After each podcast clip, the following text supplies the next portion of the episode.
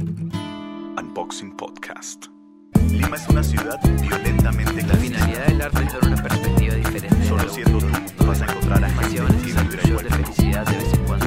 Este es un capítulo en el cual hablamos mucho sobre la información y cómo algunas veces podemos llegar a infoxicarnos.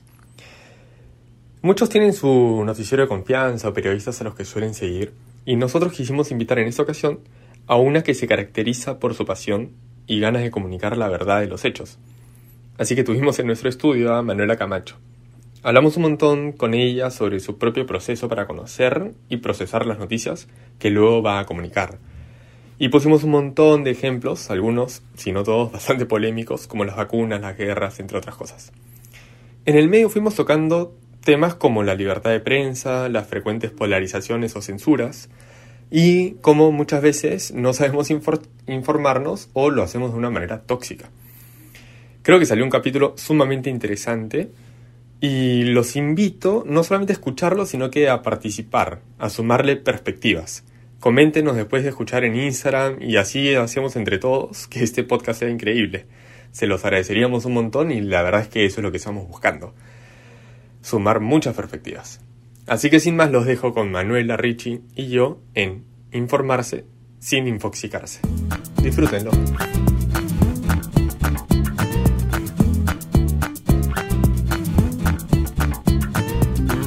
Al inicio era como que una... Nos habíamos propuesto temas, pues. Ya habíamos dicho, ya vamos a hablar de distintos temas, no sé qué. Y al inicio pensamos así, ¿no? Y, y dijimos ya con quién hablamos de, de cada tema. Y había un tema que siempre fue el periodismo y creo que no hemos hablado. Periodismo y libertad de expresión. De hecho, yo tenía tres candidatos, que te, te los cuento. Tú eras una. Ya. Que son, que son de hecho, los tres que, que escucho, ¿no? Que es eh, La Encerrona, o sea, de Marcos y Fuentes, Rosa María Palacios también escucho sin guion, y el chisme político que te escucho ahí. Eh, Eh, igual, con el chisme político tengo un tema que no está solo el audio. Y me, y- Ah, sí, me han y- dicho. Y me encantaría que esté en Spotify, solo que justo en el momento que empecé a escuchar el chisme tuve ahí mis sentimientos porque estaba tratando de disminuir mi tiempo en pantalla en Instagram y solo está en Instagram. Sí, me lo han y dicho. me consume entre 8 y 15 minutos. Depende, no, nunca, nunca dura más de 10 minutos, pero igual eh, er- eran 10 minutos más en Instagram. Sí, ¿no? aparte que, claro, o sea, hay- gente Igual que lo veo, abre, igual lo veo. gracias, gracias, que lo abre y lo escucha nomás y está haciendo sus cosas, pero sí me han pedido como súbelo o a YouTube o a Spotify donde puedas estar haciendo otras cosas y solamente escuchar, ¿no? Porque creo que nos hemos acostumbrado un poco más a ese tipo de, de información y es un formato que está funcionando un montón. A nosotros nos piden al revés. Nos ¿En piden que lo subamos a YouTube. Es que YouTube está también rompiéndola. Claro, pero nosotros, a ver, sí, creo, sí lo queremos hacer en algún momento, pero los dos consumimos audio. O sea, yo escucho full podcast. Podcast. Eh, de hecho, el de Rosa María y el de Marco los escucho en Spotify, ¿no? Eh, y si me pasa, lo- lo- además lo tuyo con Instagram es que si se te bloquea la pantalla o, a- o- o un alguien te escribe complejo, o algo, sí. se, sale. se sale y tienes que volver a buscar en dónde te quedaste. Sí, es eso y también el tiempo, ¿no? O sea, hay mucha gente que prefiere hacerlo mientras está en el transporte público o está en el auto o caminando, haciendo otras cosas y a la vez informándote, ¿no? Poca gente realmente dice, ah, ok, me voy a sentar hoy a ver noticias o escuchar noticias a través de Instagram.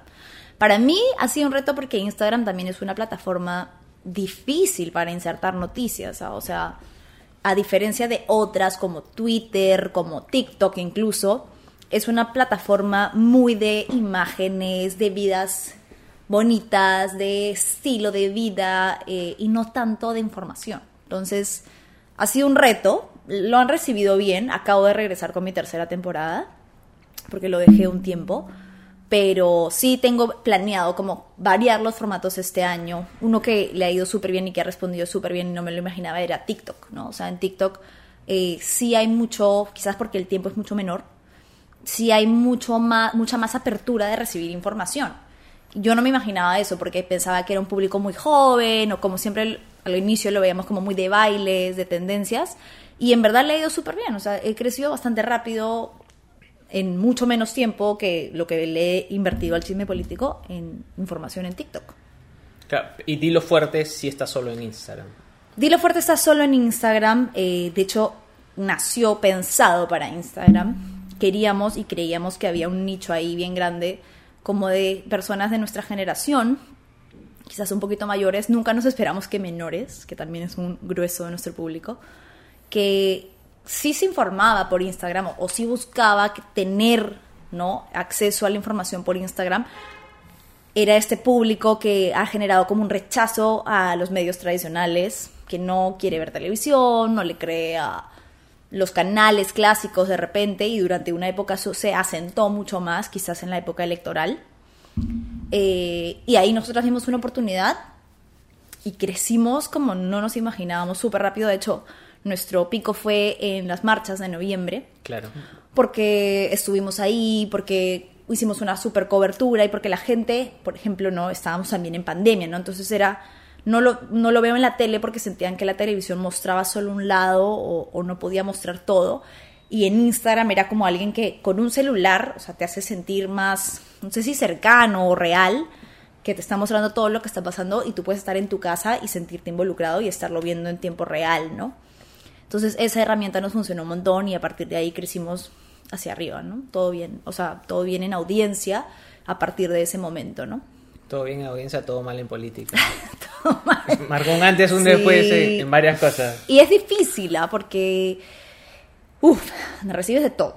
O sea, creo que nos pasa algo similar a lo que a lo que alguna vez le he escuchado decir a Marco, que también he compartido espacios con él. Él nos invitó para hacer la liga electoral, yo fui en representación de Dilo, que te acusan de un bando de ser del otro, ¿no? Entonces, como, a ver, decídanse en qué lado estoy porque solamente estoy tratando de hacer mi trabajo y no es fácil, ¿no? Sobre todo porque puede sonar re cliché, pero en verdad sí siento que estamos muy, muy, muy eh, en extremos en este momento como sociedad, ¿no? La vez pasada escuchaba un podcast, eh, y hablé de ese podcast acá, que es un tipo que habla sobre eh, la capacidad de atención y ha- hablaba mucho sobre los algoritmos de Facebook, Instagram y en algún momento, eh, tipo a Facebook le dicen, querían ver si Facebook había eh, influido en las últimas elecciones en Estados Unidos, que de hecho lo hizo. Sí. Eh, y como dijeron, ¿cómo lo podemos solucionar? Y los ingenieros encargados del algoritmo, mientras nuestro modelo de negocio sea que la gente se quede más tiempo en Instagram, o sea, el, el algoritmo por sí solo va a hacer que prioricemos eh, las publicaciones extremistas, ¿no? Claro. Porque generan mucho más debate Mucha y más pelea, eh, porque finalmente... Rodolfo siempre se, yo antes entraba a pelearme, ya, ya no entro a pelearme, he, cambiado varias cosas. Le he hecho bien, le he hecho bien has hecho bien. Eh, pero es un poco eso. O sea, vivimos polarización en todos lados, ¿no? Lo vemos en- de- desde Rusia ahorita hasta acá, acá fuertísimo, desde, desde las marchas de noviembre hasta el día de hoy.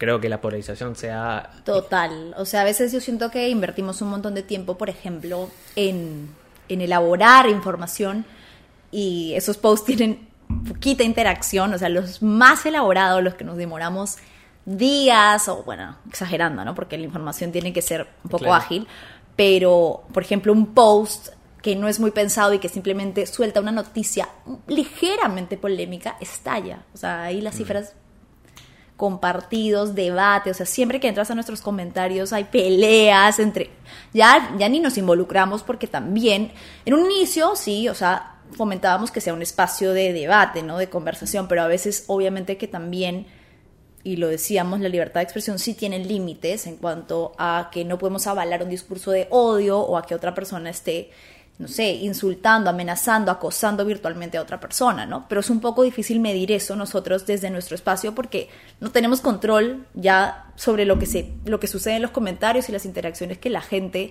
genera ahí. O sea, es, es muy difícil también medir eso. Nos pasa. Yo he estado reflexionando un montón sobre la libertad de expresión a raíz, uno, de lo que pasó con Joe Rogan en, en Estados Unidos. No, sabes, no sé si sabes lo que pasó. te- te, cuento un poquito. Cuéntame un poquito. por- Eh, invitó, ha invitado a varios eh, doctores que no comparten eh, lo que dice tipo el mainstream, o sea, digo, la gran mayoría, o el, o el- o el- no sé cómo decirle, el acuerdo científico mayoritario, sobre todo con- por tema de vacunas. Me imagino. Y, y Joe Rogan es el podcast más escuchado del mundo de lejos. Tiene el contrato con Spotify más fuerte. Entonces, eh, hay varios músicos que han sacado su música de Spotify a raíz de eso. O sea, como que hay un montón de gente que quiere que Spotify lo censure. O sea, acusan a Spotify de darle un espacio a esta, entre comillas, desinformación. Eso por un lado. Eh, ¿Y cuál era el otro caso que también fue súper fuerte? Bueno, y lo segundo fue lo de hablando huevadas. Que yo no lo, no lo terminé de ver, me pareció muy fuerte y dije, no lo voy a ver. Pero me- como que siempre tengo la duda de qué cosas deben, se debemos censurar y qué cosas simplemente tenemos que no ver, ¿no? O sea, porque un poco me preguntabas hace un rato si era vegano. Para mí, lo más fuerte que puedo hacer por los animales es no, pon- no darle plata a alguien para que lo siga maltratando. ¿no? Entonces, no sé, yo, por ejemplo, no tengo nada contra hablando huevadas, nunca he escuchado, no, no quiero hablar mal de ellos, pero no me parece contenido bueno, entonces simplemente no lo escucho. Eh, o esto es guerra, o... Pero no por eso creo que debería censurarse y que no debería existir. Es que la línea es bien delgada, ¿no? O sea, porque también tenemos responsabilidad, obviamente sí, como tú dices, como consumidores, pero como plataformas también creo yo, y quizás esto es una opinión un poco más personal, de ver a quiénes le damos, le otorgamos nuestros espacios, ¿no? O sea, por ejemplo, en una época en la que yo estaba en, en televisión, me cuestionaba mucho sobre estos debates que se fomentaban y, y un poco por la línea de lo que tú ibas, entre pro vacunas, antivacunas, los que creen en el COVID, los que no creen en el COVID. Porque sí creo que de alguna forma estamos dándoles legitimidad, permitiéndoles esparcir un discurso falso. O sea, ni siquiera te digo con el que yo no estoy de acuerdo o con el que ideológicamente estoy alejada, sino que sí le estamos dando, por ejemplo, en Televisión Nacional, una plataforma gigante para esparcir mentiras. Entonces, o, hechos que carecen de sustento científico.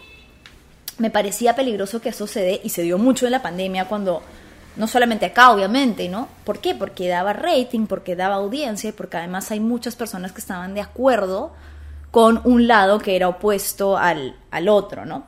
Sí creo que hay una línea muy delgada que se puede cruzar muy fácilmente eh, en cuanto a, a la libertad de expresión, que no creo jamás que deba permitir que nos burlemos de otra persona, que minimicemos el sufrimiento de una persona, eh, que minimicemos una situación de acoso, Claro. una realidad dura que afrontan personas, una minoría en el Perú, ¿no? o sea, No sé si una minoría, ¿no? Somos Una- unos, en el Perú, una de cada diez mujeres ha sido... siete, imagínate, siete, de cada diez mujeres. Cada no, claro. acuerdo dónde era. Entonces, claro, me refiero como a un grupo eh, vulnerable, Sí, sí, más claro, que una claro. minoría, un grupo vulnerable. ¿no? Entonces, sí creo que ese sería un poco el el límite. Quizás no es mi tema porque yo considero que es difícil hacer humor. O sea, me parece Claro, complejo. capaz que hay que separar ahí, porque Sí. una cosa es, o sea, de los dos ejemplos que has dado, como que uno está bien enfocado en el tema del humor y el otro sí está enfocado en el tema de la información. Claro, no es lo O sea, mismo, no puedes medir con la misma vara Claro, un para mí son periodista dos que un discusiones comediante. distintas, ¿no? De acuerdo, sí, de acuerdo. O sea, en todo caso, de, de, lo, de lo segundo, de lo de hablando huevadas, claro, hay un montón de gente que dijo, brother, ciérrenlos, que nunca más existan. Que yo tampoco sé si esa es la, la solución. O sea, definitivamente lo que, lo que sucedió este, estuvo mal y bueno, ellos pidieron disculpas y... Es que creo que jamás De- de- se sintieron a- como disculpas. Ah, Creo que jamás se sintieron como disculpas. O sea, Bueno, siento que sí. te puedes equivocar. Ojo, te puedes equivocar. Cualquiera de nosotros la puede... ¿Puedo decir lisuras? No. Puedes Sí, decir lo sí, que sí. quieras. Cualquiera de nosotros la puede cagar. sí. Sí, la caga- De hecho, todos la cagamos en algún momento. todos Algunos tenemos la la mala suerte de que nos estén grabando o que no. Muchos estamos más expuestos que Claro, otras claro, si personas. estás todo el día siendo grabado, la vas a sacar más pueden que- equivocar, exacto, en una esfera privada y otros que nos podemos equivocar en una esfera pública. Creo que para Ricardo pudo haber sido una buena oportunidad de decir, me equivoqué, De acuerdo. patiné, ¿saben qué? Voy a aprender. Les pido disculpas de verdad porque sé, soy consciente que esta es una realidad que afrontan las mujeres en el Perú y jamás debí burlarme de esto. Lo siento y, no sé, eh, comprometerse de alguna manera. Lo que no se sintió lastimosamente fue eso y creo que, Mm. creo que Ricardo ha desperdiciado ahí una oportunidad. O sea, nosotros, por ejemplo, cuando abordamos el tema, sí fuimos muy, mm, creo que objetivas, porque sabemos que no fue algo de hablando huevadas, no fue ni siquiera que se dio en este programa, fue algo de Ricardo y no recuerdo el nombre de la, de la mujer que lo acompañaba en otro programa, pero sí creo que él desperdició esa oportunidad para demostrar que sí, que se equivocó, pero que lo, que lo reconocía y que prometía partir de ahí para aprender. No lo hizo. No, sí, yo. totalmente de acuerdo. O sea, ahí uno, uno puede medir efectivamente el grado de la disculpa y ver si es que ha sido este equivalente o, o- o si se correspondía con lo que con lo que con lo que hizo no con lo que dijo pero bueno en todo caso lo, mi comentario iba más al hecho de que este en, al- en algunas situaciones y creo que en esta en particular eh, no se puede mezclar un hecho concreto con el programa, ¿me entiendes? O sea, una cosa que sucedió, es más, más aún con lo que estás diciendo tú ahorita, Manuel, o sea, es como... Claro, yo no sabía sea, que ni no siquiera que fue no el programa, sido- ¿me no entiendes? había- O sea, Claro, no, no fue entonces, en claro, o sea, esa, esa, como que esa mezcla, ¿me entiendes? Este... Tampoco digo que no haya que cerrar hablando huevadas, o sea, tampoco lo he escuchado nunca en mi vida, así que no tengo idea, no, no estoy defendiendo hablando huevadas. Simplemente ese, ese juicio o esa movida que se hizo eh, partiendo de ese hecho, como que de decir, bueno, cierren hablando huevadas, capaz que hay otras razones para cerrarlo, ¿me entiendes? O sea, capaz que hay otras, otras razones para- por las cuales dejar de hacer este, ese tipo de humor, ¿me entiendes? Como, bueno, justo hablamos con, con Adolfo hace poco, o sea, que, que Adolfo en su, en su unipersonal medio que hablaba de risas y salsas, ¿me entiendes? Entonces, claro, uno dice, brother, ojalá nunca más exista nada como risas y salsas, ¿me entiendes? Este, y así, bueno, me imagino que iremos evolucionando y el humor irá evolucionando. Sí, es que, es que tiene mucho que ver con las herramientas que, te- o sea, antes no teníamos tantas herramientas, cuando, en la época, no sé, mucha gente lo comparaba con el humor antiguo o las épocas de Laura Bozo, qué sé yo, eh, no teníamos tantas herramientas y tanta información como tenemos ahora. Entonces creo que ahora sí es bastante irresponsable hacer de la vista gorda De acuerdo. ante esto. ¿no? O sea, no de puedes justificarte en que, ay, no sabía. No, no jodas. Tienes un, tienes, ¿Conoces a una mujer? ¿Conoces a cinco mujeres? Por lo menos de esas cinco, cuatro te van a decir que sí las han acosado en el espacio público. Entonces, más allá del tema, que obviamente no, no nos vamos a enfrascar en algo que ya está, Sí, sí, sí. eh, sí creo que está bueno sentar eso de que alguien se puede equivocar, o sea, porque creo que muchas de las personas que vivimos en el espectro público tenemos ese temor, ¿no? O sea, de, miércoles, yo mañana me puedo equivocar porque obviamente soy un ser humano, estoy en proceso de aprendizaje todo el tiempo y qué puede pasar si me equivoco, me van a esta, esta palabrita famosa, ¿no? Me van a funar, me van a cancelar. Eh, es, es algo con lo que vivimos expuestos en, la, en esta sociedad de redes, ¿no? Que todo se, se viraliza muy rápido. Claro. Entonces, ahí quizás es también un poco eh, ver cómo algunas personas, no sé, se me- no se me ocurre un buen ejemplo de alguien que haya podido como salir muy bien parado de una situación así y, y pedir disculpas de verdad. Raúl Romero, creo, en su momento, hace muchos años, creo que era muy chico, quizás estoy metiendo la pata, pero me parece que dijo algo del frontón o de la cantuta. Ok. Y le- lo recibieron con huevos afuera del canal y pidió disculpas, no debí, no debí No debí, claro. Y- pero estamos hablando de hace más de 20 años, ¿no? Pobre Raúl Romero, lo estamos reviviendo porque... Ya lo revivieron. Ya lo poco. revivieron, pero, pero me parece que salió bien. Sí, claro, se puede, se puede salir bien. o sea, Claro, pero ahí, eh, o sea, me parece que es un buen aprendizaje, ¿no? O sea, eso que estás diciendo. Como de Sí. decir, puta, pidamos disculpas. Lo que O pasa- sea, si la cagamos, Lo que pasa es que hay dos- disculpas y listo, ¿no? O sea, Sí. y listo, bueno, y listo si es que vas a mejorar. Hay dos cosas ahí bien claves. Uno es que en este país no se piden disculpas. O sea, tú, alguien se te cruza en la calle y le llamas la atención y te insulta. No se sí, pide no te dice disculpas.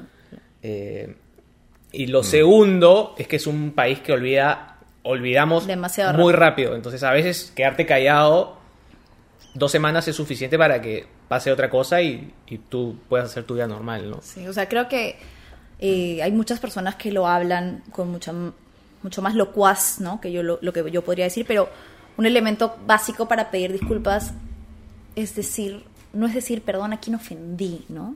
O sea, no pongas la culpa de cómo se han sentido los demás por lo que tú has dicho. Asume lo que tú has dicho tiene una carga negativa y una responsabilidad. Porque hay muchas personas que hacen esto. Perdón si alguien se sintió ofendido, ¿no? Claro, y además es si alguien. Alguien como diciendo, ay, o sea, Claro. si tú te ofendiste, discúlpame, pero yo... Claro, no, claro, claro. eh, eh, no, y no estoy hablando de este caso particular, Sí, sí, sí. sino en general. Sí, sí, sí. Eh, aprendamos también, porque sí, lo digo, o sea, cualquier persona se puede equivocar y estamos súper expuestos, mucho más que antes. No solamente ya son las personas que están en televisión, sino son ustedes que tienen un podcast, que tienen redes sociales, que tienen seguidores. Es una persona que subió un Twitter y la pueden cancelar, o sea, por un Twitter a una persona Claro. X la pueden cancelar porque... No- nosotros felizmente no tenemos tantos seguidores. Pero, o sea, quiero decir, cualquier persona Sí, claro, está claro. expuesta a que eso le pueda pasar. Entonces, eh, si te equivocas, aprende a pedir disculpas de verdad y tómalo como una oportunidad para enseñar a los demás, sobre todo si tienes una plataforma y una audiencia tan grande como esa. Ahora, yendo al otro Eh, ahí caso, quería ir, sí. ¿tú también querías ir ahí? Sí, o sea, me O muero sea- a conversar porque ahí tengo un montón de sentimientos encontrados. Me, me es mucho más... Bueno, Richie pone ese ejemplo de Spotify, este, Joe Rogan y el tema de las vacunas. Claro, yo también tengo un montón de preguntas ahí, o sea, no, no, no sé tú qué opinarás al respecto, pero... O sea, a ver, primero, mi, mi primer gran tema, que creo que alguna vez lo, lo he discutido con Richie también en su momento, este, es quién pone las, quién pone las líneas, ¿no? Este... O sea, ¿quién dice esto es verdadero, esto es falso, esto está bien, esto está mal? Este, porque todo es tan eh, relativo y a lo largo del tiempo hemos visto tantas veces que lo que todo el mundo pensaba que estaba bien, después todo el mundo se dio cuenta que estaba mal. ¿me entiendes? Entonces yo digo que, que es un poco lo que, o sea, estoy trayendo lo que, lo, lo que comentaste hace un rato, Manuela, de, de ese tema. O sea, cómo, cómo sabemos dónde está la línea, quién la pone y, y- y cómo se juzga, este, qué cosa es lo que sí debe entrar en tu plataforma y qué cosa es lo que no. ¿Me entiendes? Por ahí va, lo, lo dejo bien Sí, abierto entiendo. ahorita, después... Sí, es complejo porque creo que sí, sí es un poco peligroso a veces caer en el relativismo de las cosas, sobre todo cuando... Entiendo tu punto cuando dices que, claro, por ejemplo en la pandemia, ¿no? Inicialmente se decía que era una gripita, que las mascarillas no eran necesarias y poco a poco la información fue cambiando. Casi que en tiempo real nos íbamos enterando que lo que hace dos días nos habían recomendado ya no era válido, pero es porque estábamos lidiando, no solo nosotros, seres humanos comunes y corrientes, sino los científicos, con toda esta información nueva. Eh, entonces, yo sí siento que en el, en el aspecto más científico, sobre todo con lo que, de lo que estamos viviendo en este momento, es peligroso decir no, es que es relativo. Porque hay personas que tienen conocimientos, saberes, estudios por encima de mí, que soy una persona X, y que pienso que no me debo vacunar porque me van a insertar un chip, porque me lo dijo alguien que yo escuché en televisión o en redes sociales. Lo, lo que pasa es que, o sea, también es peligroso este, decir, no, la cosa es así, ¿me entiendes? O sea, es peligroso decir, no, las cosas son relativas, pero también es peligroso decir, no, esto es así, ¿me entiendes? Porque cuando tú dices, esto es así, y porque ya lo dijeron los científicos, no das pie a un montón de cosas que pueden salir de otros lados, que capaz que no es la ciencia, capaz que es, o capaz que es otra ciencia, no sé si me estoy explicando, pero, a ver, Djokovic, este, es un tenista que, puta, no le da la gana de vacunarse, y, y no siento que el huevón sea un burro, ni un, este, Perfecto, ni pero un entonces que desinformado. cumpla las reglas y no juegue. En No, donde no. tiene que jugar. De acuerdo, de- de- o sea, No te quieres vacunar, hay, perfecto. hay algunas reglas Cumple con las reglas sociales que limitan quienes pueden ingresar a ciertos lugares vacunados y quienes no. De acuerdo, pero por ejemplo, ya, yo lo invito en, en- en voz alta a Djokovic a que venga acá a hablar conmigo, ¿me entiendes? O sea, es como que, ¿me entiendes? O sea, jamás le cerraría la puerta a Djokovic por el hecho de que sea antivacuna. Ok, ¿Me es que- es es yo digo, creo ¿o que- no? Es que yo creo O que sea, ahí, ahí hay un tema Yo sí más. les pondría micrófonos Claro, entiendo a tu todas punto. las personas que tengan que hablar. Ah, Estamos hablando del tema de las vacunas, ¿no? Este, Pero es que- es que a ya- ya antivacunas le pondría micrófonos. Ya, ya has dicho algo que es clave para mí. Yo soy vacunado, me vacuné apenas pude. Eh, pero cada vez que def- defiendo a Djokovic, yo defendí un montón a Djokovic. este, Porque además es vegano. porque además es, no es vegano, es, come plant-based. Bueno. Eh, pero, ah, ah, eres antivacuna. Entonces creo que el, el poner ya la etiqueta de antivacunas, cuando existe gente que históricamente es antivacunas y que no quiere vacunar a sus hijos de nada, es distinto a tener ciertos cuidados con estas vacunas que no nos olvidemos que son vacunas de emergencia. Claro. Entonces, yo por decir esto, ya, ya sé- para muchos ya soy antivacunas, por ejemplo. Y, y creo que ahí sí hay un problema, porque es, o eres anti, un poco, eh, como lo- la vez pasada hablaba un poco sobre el aborto, ¿no? Yo soy pro vida, entonces todo lo demás son pro muerte. Claro, claro. Entonces, ya, ya cuando, cuando ah, te, te apropias de la narrativa, ya estás ganando 1-0, ¿no? Porque el otro ya, si, si yo soy pro vida, ¿qué es el otro, no?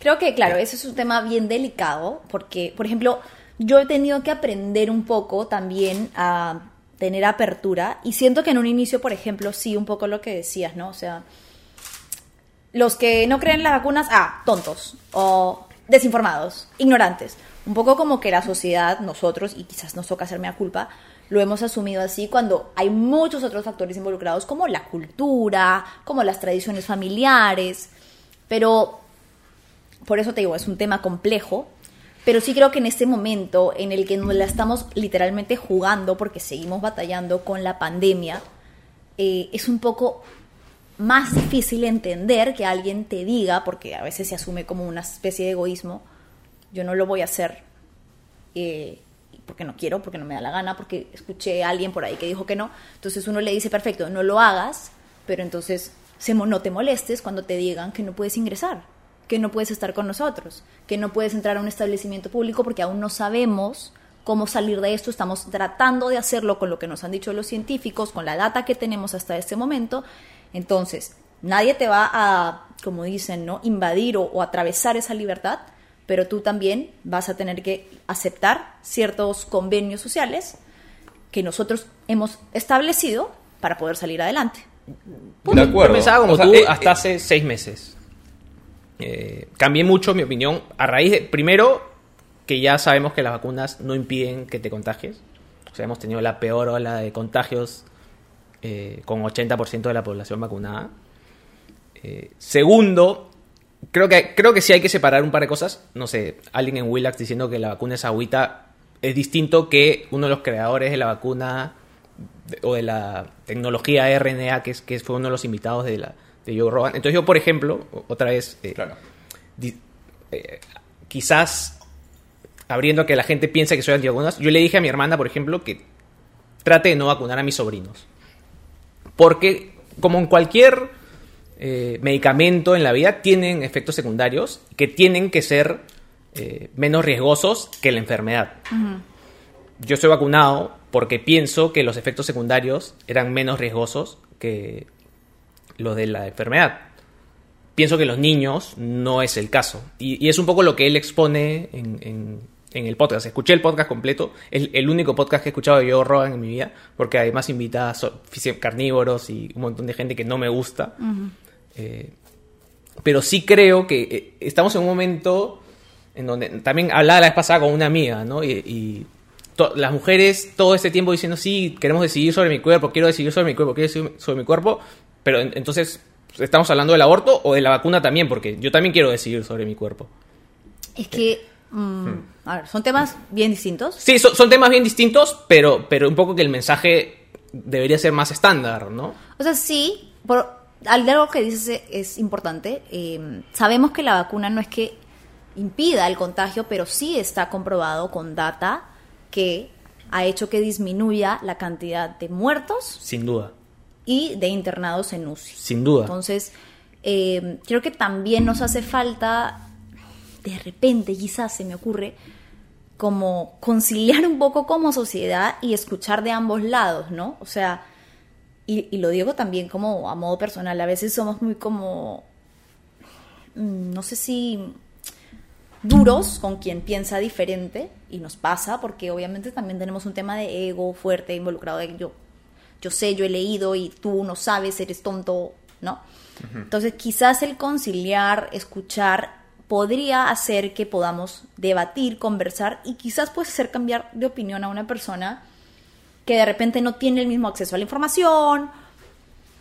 No sé, en ese, en ese aspecto yo lo podría entender, pero hay ejemplos que, como el que tú dij- dijiste, ¿no? Eh, de personas que me sorprende que son, que tienen total acceso a la información, a internet, estudiados, letrados y que aún así se aferran a unos argumentos que a mí me parecen que no tienen sustento alguno contra la vacunación. En este momento, creo yo.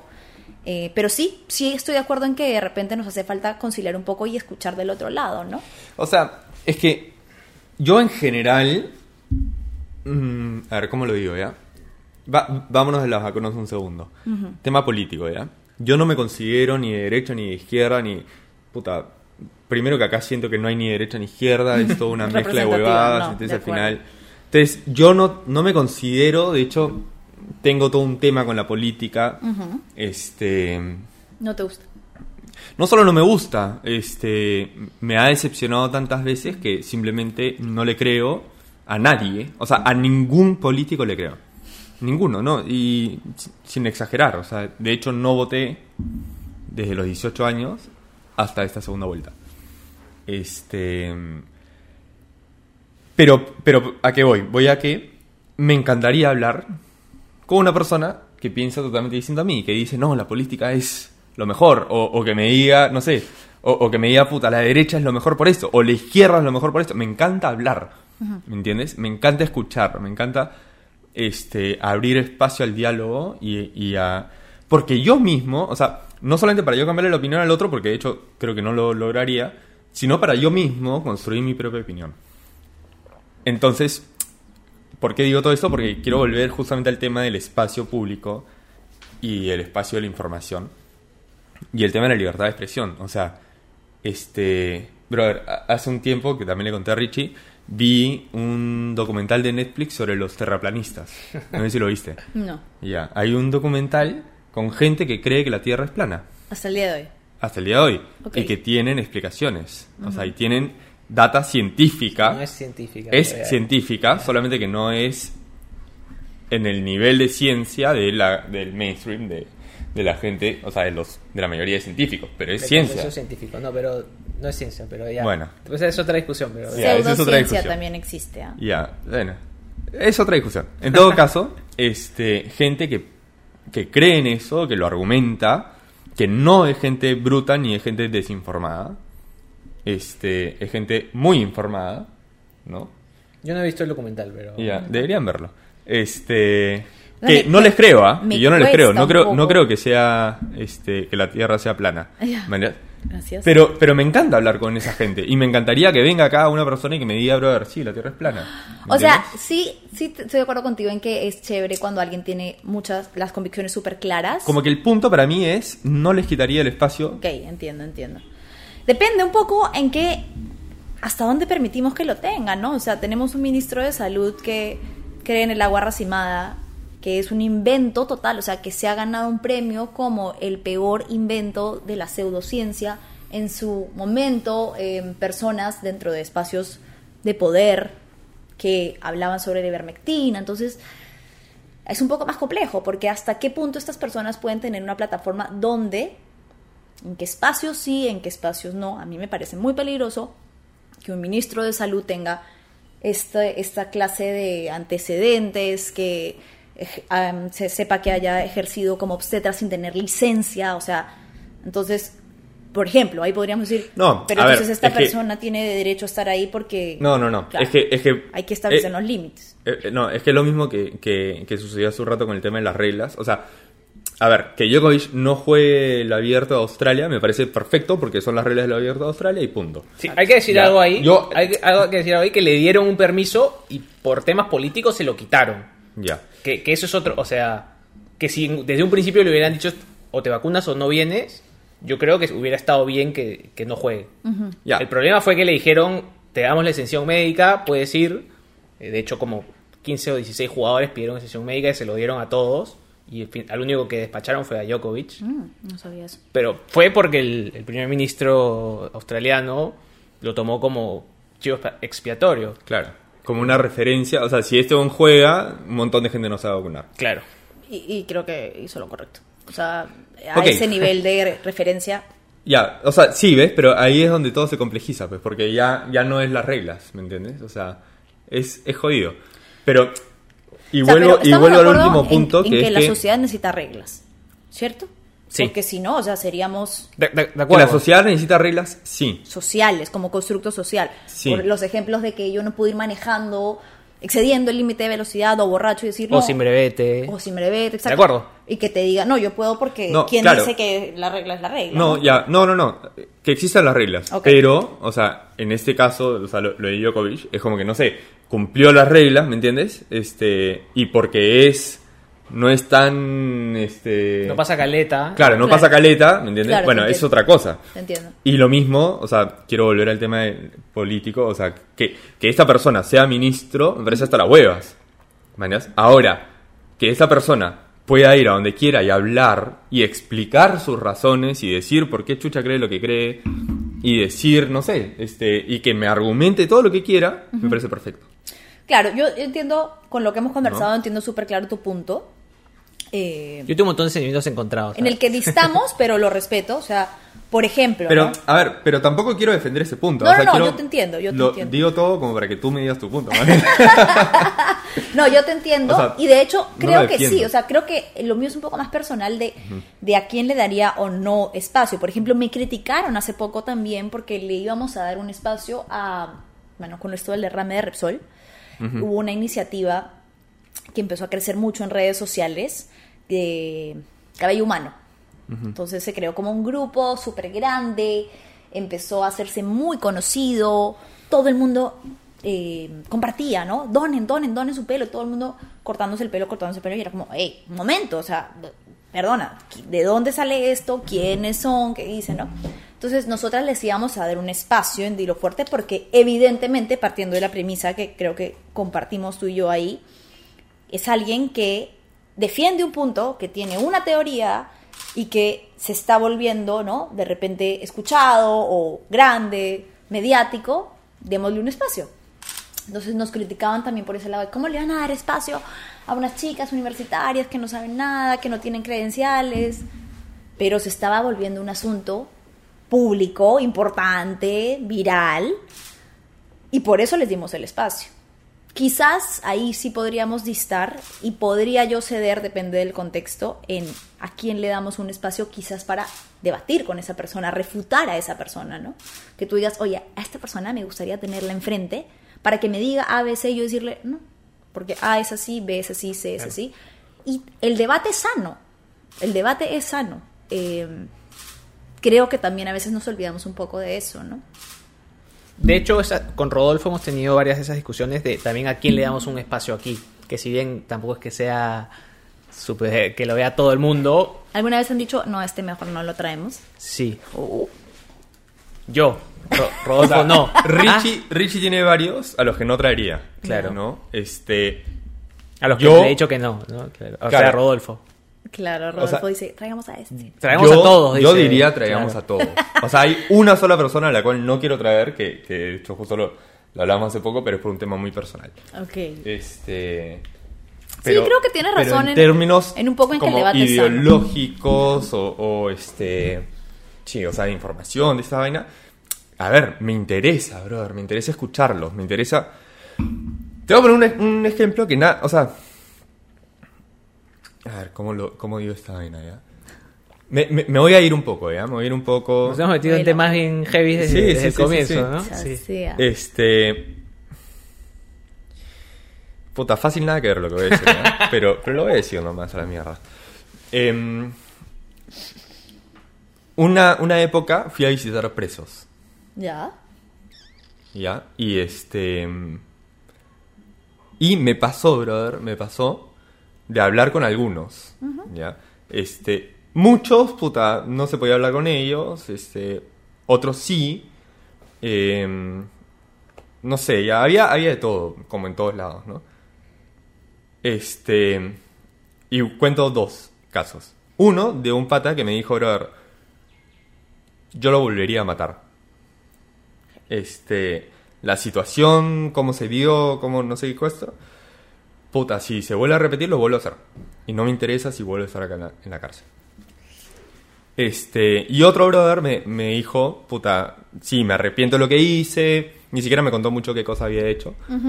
Este. Pero bueno, me, me- pero sí tenía.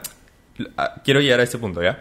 Sí tenía como que un montón de reflexión respecto de lo que había hecho. ¿Me entiendes? Y tenía un montón de reflexión respecto de lo que estaba viviendo él ahora en la cárcel.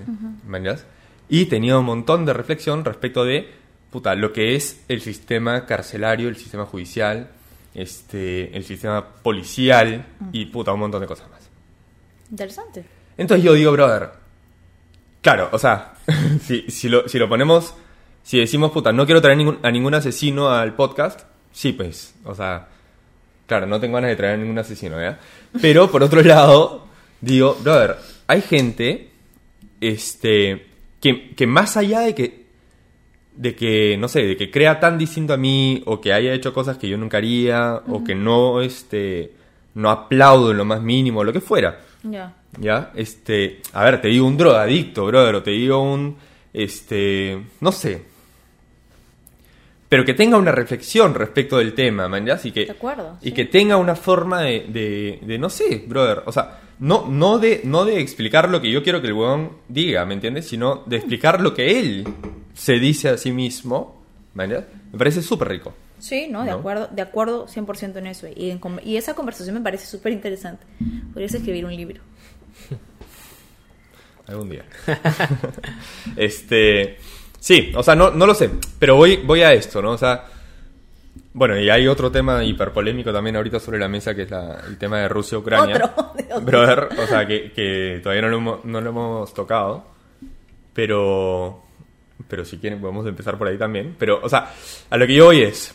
Normalmente, o muchas veces, este lo que tú decías, Manu. O sea, es como, brother, no piensas igual que yo, entonces te alejo de mi. de mi. O sea, como que estamos acostumbrados a ¿Qué eso. te ¿no? apasionaste cuando comienzas a decir, brother, puta madre? Sí, sí, sí. Porque ya, bájale, bájale. Ya, ya. Ahora, ahora le bajo. está bien, le gusta la Ahora le bajo, ahora le bajo y ustedes, y ustedes hablan. Pero, pero, claro, iba a todo esto, ¿no? O sea, estamos acostumbrados a alejar a los que piensan distinto Sí. a nosotros cuando yo creo que debería ser hasta lo contrario. Creo que sí es una reflexión válida de lo que estamos atravesando como sociedad.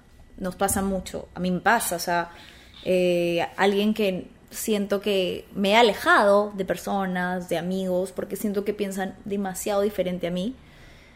Y quizás es un error, ¿no? Siento que hay cosas con las que puedo transar y otras con las que de ninguna manera. Pero sí creo que lo que lo que tú dices podría dar pie a que conversemos, encontremos puntos en común, tratemos de escuchar lo que el otro dice, a veces no como aferrándonos demasiado a nuestra postura o nuestra posición solo porque sí, ¿no? Porque es la correcta, según tú, ¿no? Claro, o sea, porque también es otra cosa, o sea, sí, no, no es que voy a ser amigo de todas las personas que piensan distinto que yo, no, en lo más mínimo. Pero sí, o sea, en ese tipo de espacios y en algunos otros similares, como que tener la oportunidad de dialogar. Yo lo permito cuando el, el debate o el diálogo, es más, de hecho en mis redes sociales visto con muchas personas y me siguen y me comentan, oye, no estoy de acuerdo con esto, lo conversamos a veces por interno o incluso en los comentarios, pero sí marco distancia cuando alguien viene y te agrede desde su punto de vista, ¿no? O sea, por De ejemplo, acuerdo. ah, rojete, ponte ruca, esas cosas sí, no las tolero, porque ahí tú ya estás entrando con un. Y eso Sí, no sí, es un sí. debate sano, eso no es querer Eso no es un conciliar, debate. exacto, eso es querer insultar al otro desde tu posición de superioridad. Entonces, eso. Eso es un poco en cuanto a las personas. Yo tengo un montón de sentimientos encontrados acá porque yo también creo que está bueno en la posición de debate, pero por ejemplo, hace un año que no consumo nada del grupo del comercio, por, ejemplo, por poner un ejemplo. ¿no? No entro a la página del comercio, no veo televisión. Y un poco por eh, la posición que tomó en las últimas elecciones, eh, como muy sesgado para un lado. Eh, pero también tengo sentimientos de. Si es que está. Yo como consumidor estoy en mi derecho. Sí. No sé si eso se debería censurar también. Creo que hasta cierto grado sí se debería censurar lo que hicieron, porque no fueron transparentes. Eh, pero no estoy seguro de cuánto. No, no sé, no sé si compartes ahí un poco. Claro, lo que pasa es que ahí debería haber lo que tú dices, ¿no? Eh, un label de, ojo, acá hay algo involucrado, ¿no? Más allá de, esto no es mi opinión, esto tiene que ver con una postura editorial o tiene que ver con publicidad a veces, ¿no? Encubierta. Eh, Claro. Y por ese lado sí el medio, y sobre todo te lo digo desde el lado de los medios de comunicación, tenemos que ser muy transparentes con la información que estamos otorgando cuando hay otros factores involucrados. Y creo que eso podría ser un poco lo que les, les jugó en contra, ¿no? Que no fueron transparentes en ese aspecto. Claro, ahí está, ponte. Esa me parece una súper buena. Bueno, que debería ser así, ¿no? Pero, pero claro, o sea, yo estoy muy en contra de las, de las censuras, en general. Este, pero claro, si tú pones una etiqueta, ¿no? Y, y si te castigo, entre comillas, por no haberla puesto, me parece que está bien. Pero ahorita los medios se autorregulan. Entonces, o sea, supuestamente el medio de regulación de los medios, en Perú al menos, es de autorregulación. Eh, pero está, pasa lo que pasó. Entonces, yo no sé si deberíamos incluir un regulador más. O sea, ahí, ahí es la parte donde. Porque hasta cierto punto también em- empiezas a cortar la libertad de expresión también. No sé si me explico, no sé si me estás Sí, entendiendo. sí, sí, sí, sí. O sea, O sea, yo, yo no. es que yo sí ¿Por creo en la regulación. En la autorregulación. En la regulación externa, y en la autorregulación. O sea, sí creo que eh, debemos regirnos también por entidades que puedan tener cierta autoridad sobre lo que tú puedes esparcir a nivel nacional en un canal de televisión y lo que no. Que ahí, por ejemplo, tú y yo chocaríamos un poco, porque eso sin duda sí es limitar un poco la libertad de expresión en el amplio sentido de la palabra, porque yo sí creo que la libertad de expresión tiene límites. Yo sí creo eso. Eh, ¿Cuándo son esos límites? Cuando mientes, cuando la información que estás difundiendo carece de cualquier argumento, veracidad, respaldo, cuando piensas, por supuesto, y creo que esto es un básico, cuando insultas a otra persona, o sea, yo me puedo parar en televisión a decir, por más de que yo piense que, no voy a dar un ejemplo, un, un político, por más de que yo piense que un político es un inepto, es un corrupto, es todo lo que tú quieras, yo le puedo decir eso, le puedo decir inepto y le puedo decir corrupto, pero no le puedo decir en televisión nacional, eres un tal por cual, tu familia esto, lo otro, me pareces un imbécil, burro, asno. Me parece que ahí hay cosas que sí deben regularse, sobre todo en ciertos espacios. Puede que tú en una conversación yo no te voy a decir, oye, no, te estás pasando de la línea, no puedes decir eso. Pero en un espacio en el que llegas a tantas personas y tienes ciertas responsabilidades como medio de comunicación, Ya, ahí, ponte ya, ahí hay, hay una, hay una cuestión que me parece súper este, válida e importante, que es que haya reglas, ya, o sea, tipo lo del abierto de Australia, o sea, que ponte, yo soy el medio tal y mis reglas son, acá no se puede insultar, acá no se puede ta ta ta ta ta ta, ta. Este, Claro, sí, pero mis reglas es autorregulación. sí, o sea, por eso, yo, yo, yo no sé hasta qué punto tiene que haber una o regulación. sea, por ejemplo, existe ¿no? la Sociedad Nacional de Radio y Televisión, que impone multas O sea- cuando tú incumples ciertas reglas. Bueno, es que, es que sí, sí está bien, ¿no? Que, que hay algunas reglas este, Del juego. generales, ¿no? Por así decirlo, sí, unas reglas claro. de juego generales. Pero esas reglas tienen que ser, este, para mí, tienen que ser sumamente objetivas. O sea, tipo las reglas de tránsito. Claro, ¿verdad? de. O sea, las reglas de tránsito puta, son para todos y son todas iguales. Y después, no sé, pues hay alguno que se pone como regla in- auto autorregulada. Puta, no sé, yo freno con 5 metros de, Claro. de distancia del otro carro. ¿me entiendes? Na- nadie te pide que lo hagas, pero bien por ti si lo haces. Sí, o sea, han habido ejemplos más extremos como saquen Entonces- a tal persona de la televisión. Ahí sí creo que, por ejemplo, no, esa persona tiene un público, tendrá audiencia que le gusta verlo, lo que dice. A, a menos que tu canal, porque, a ver, todos los canales tienen este, una línea editorial y tienen sus formas de armarlos. O sea, no sé, pues ese, esto es guerra, es parte de la línea de- del canal en el, que, en el que aparece, ¿me entiendes? Entonces, y está bien, o sea, si, si cumple con tu, con tu negocio, porque al final es un negocio también, todo bien. a, a esto Este, de guerra lo han, por ejemplo, multado. Ya. ¿Por qué? Porque existen reglas, nuevamente, y una de las reglas se llama horario de protección al menor. Claro. Ya ves. Tú no puedes poner en un horario de protección al menor, eh, no puedes abordar ciertos temas, no puedes decir ciertas palabras, no puedes reproducir ciertas imágenes. De acuerdo. Que bueno, ahí para mí es un tema bien como... O sea, lo- lo- bueno, no, no quiero entrar en qué, qué ejemplo dan ciertos Ajá. programas u otros, pero sí, o sea, ha recibido multas por violar las reglas de su horario de protección al menor. Entonces, eso es una forma de regulación Claro, de un ah. ente externo, por así decirlo, que dice, ok, estas son las reglas para todos los canales, ustedes quieren usar la antena Exacto. nacional, perfecto. Entonces, Tienen que cumplir con esta regla. Tienen que cumplir Ya, a mí me parece perfecto. A mí me parece perfecto. Ahora, por ejemplo, este. decir, puta, esto, o sea, no, temas que son más discutibles, no sé, este... No quiero poner ejemplos, pero, pero, pero temas que son más discutibles. No, igual, ahí, ¿me claro? O ahí, sea, es ahí como- está mucho mejor porque ahí utilizan el espectro electromagnético que es un bien público. Entonces, ¿qué- por ejemplo, ¿qué pasa con las redes sociales? Que, que es todo privado. Claro. Eh, también. O sea, el ejemplo Claro, pero ustedes- Facebook pone sus propias, re- sus Sí. propias reglas. es que ahí hay, Y- e hay- Instagram también. Y Por ejemplo, Spotify si también. ahorita entramos a, a Twitter, hay, um, hay un medio de comunicación que está censurado, RT, censurado entre comillas, ¿no? Pero, y, y, por ejemplo, también en la, en la época en la que la red, Facebook le cerró todas las redes sociales a Donald Trump. ¿Por qué? Porque estaba difundiendo información falsa. Entonces ahí nuevamente entraba en el debate de, ah, están censurando a Donald Trump o están limitando su plataforma dentro de sus reglas. pe- pero es, es heavy porque ahorita, heavy, sí. ahorita heavy, podemos, tener, podemos tener posiciones muy... Twitter, por ejemplo, hace un par de meses censuró a uno de los invitados de Joe Rogan, que es uno de los creadores de la tecnología eh, RNA, de la, de la vacuna de Pfizer y Moderna, creo que es, Eh, por de- decir que, que deberíamos tener ciertos cuidados y algunas cosas. ¿no? Entonces ahí uno dice, pero este tipo es doctor, eh, tiene la- varias patentes que están relacionadas con la vacuna. O sea, ¿Y por qué lo ha censurado? Porque porque, información...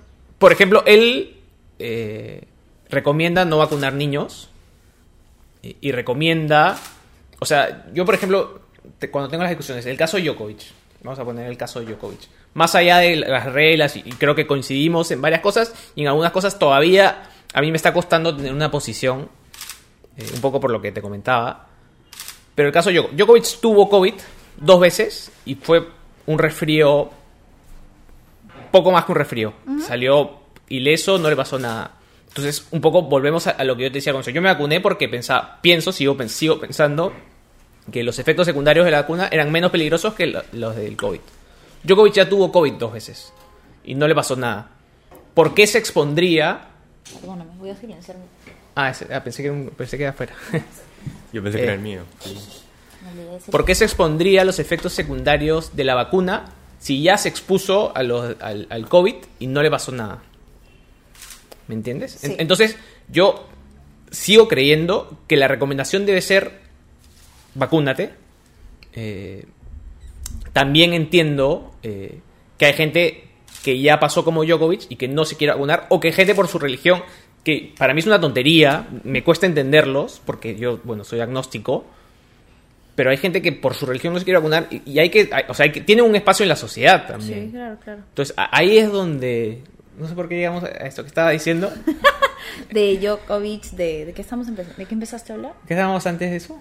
¿Por qué llegamos a Djokovic de nuevo? O sea, por las reglas, o sea, Ah, ya, por bueno, el ejemplo de Donald Trump. Porque y- Twitter, Twitter... Ah, el ejemplo de que censuró a este. Ok, claro. Entonces, sí coincido en la parte en la que tú me dices, claro, cuando, cuando alguien dice algo que pone en riesgo vidas eh, y que es falso, está bien censurarlo, pero también hay que tener cuidado de quién es el encargado de definir eso, ¿no?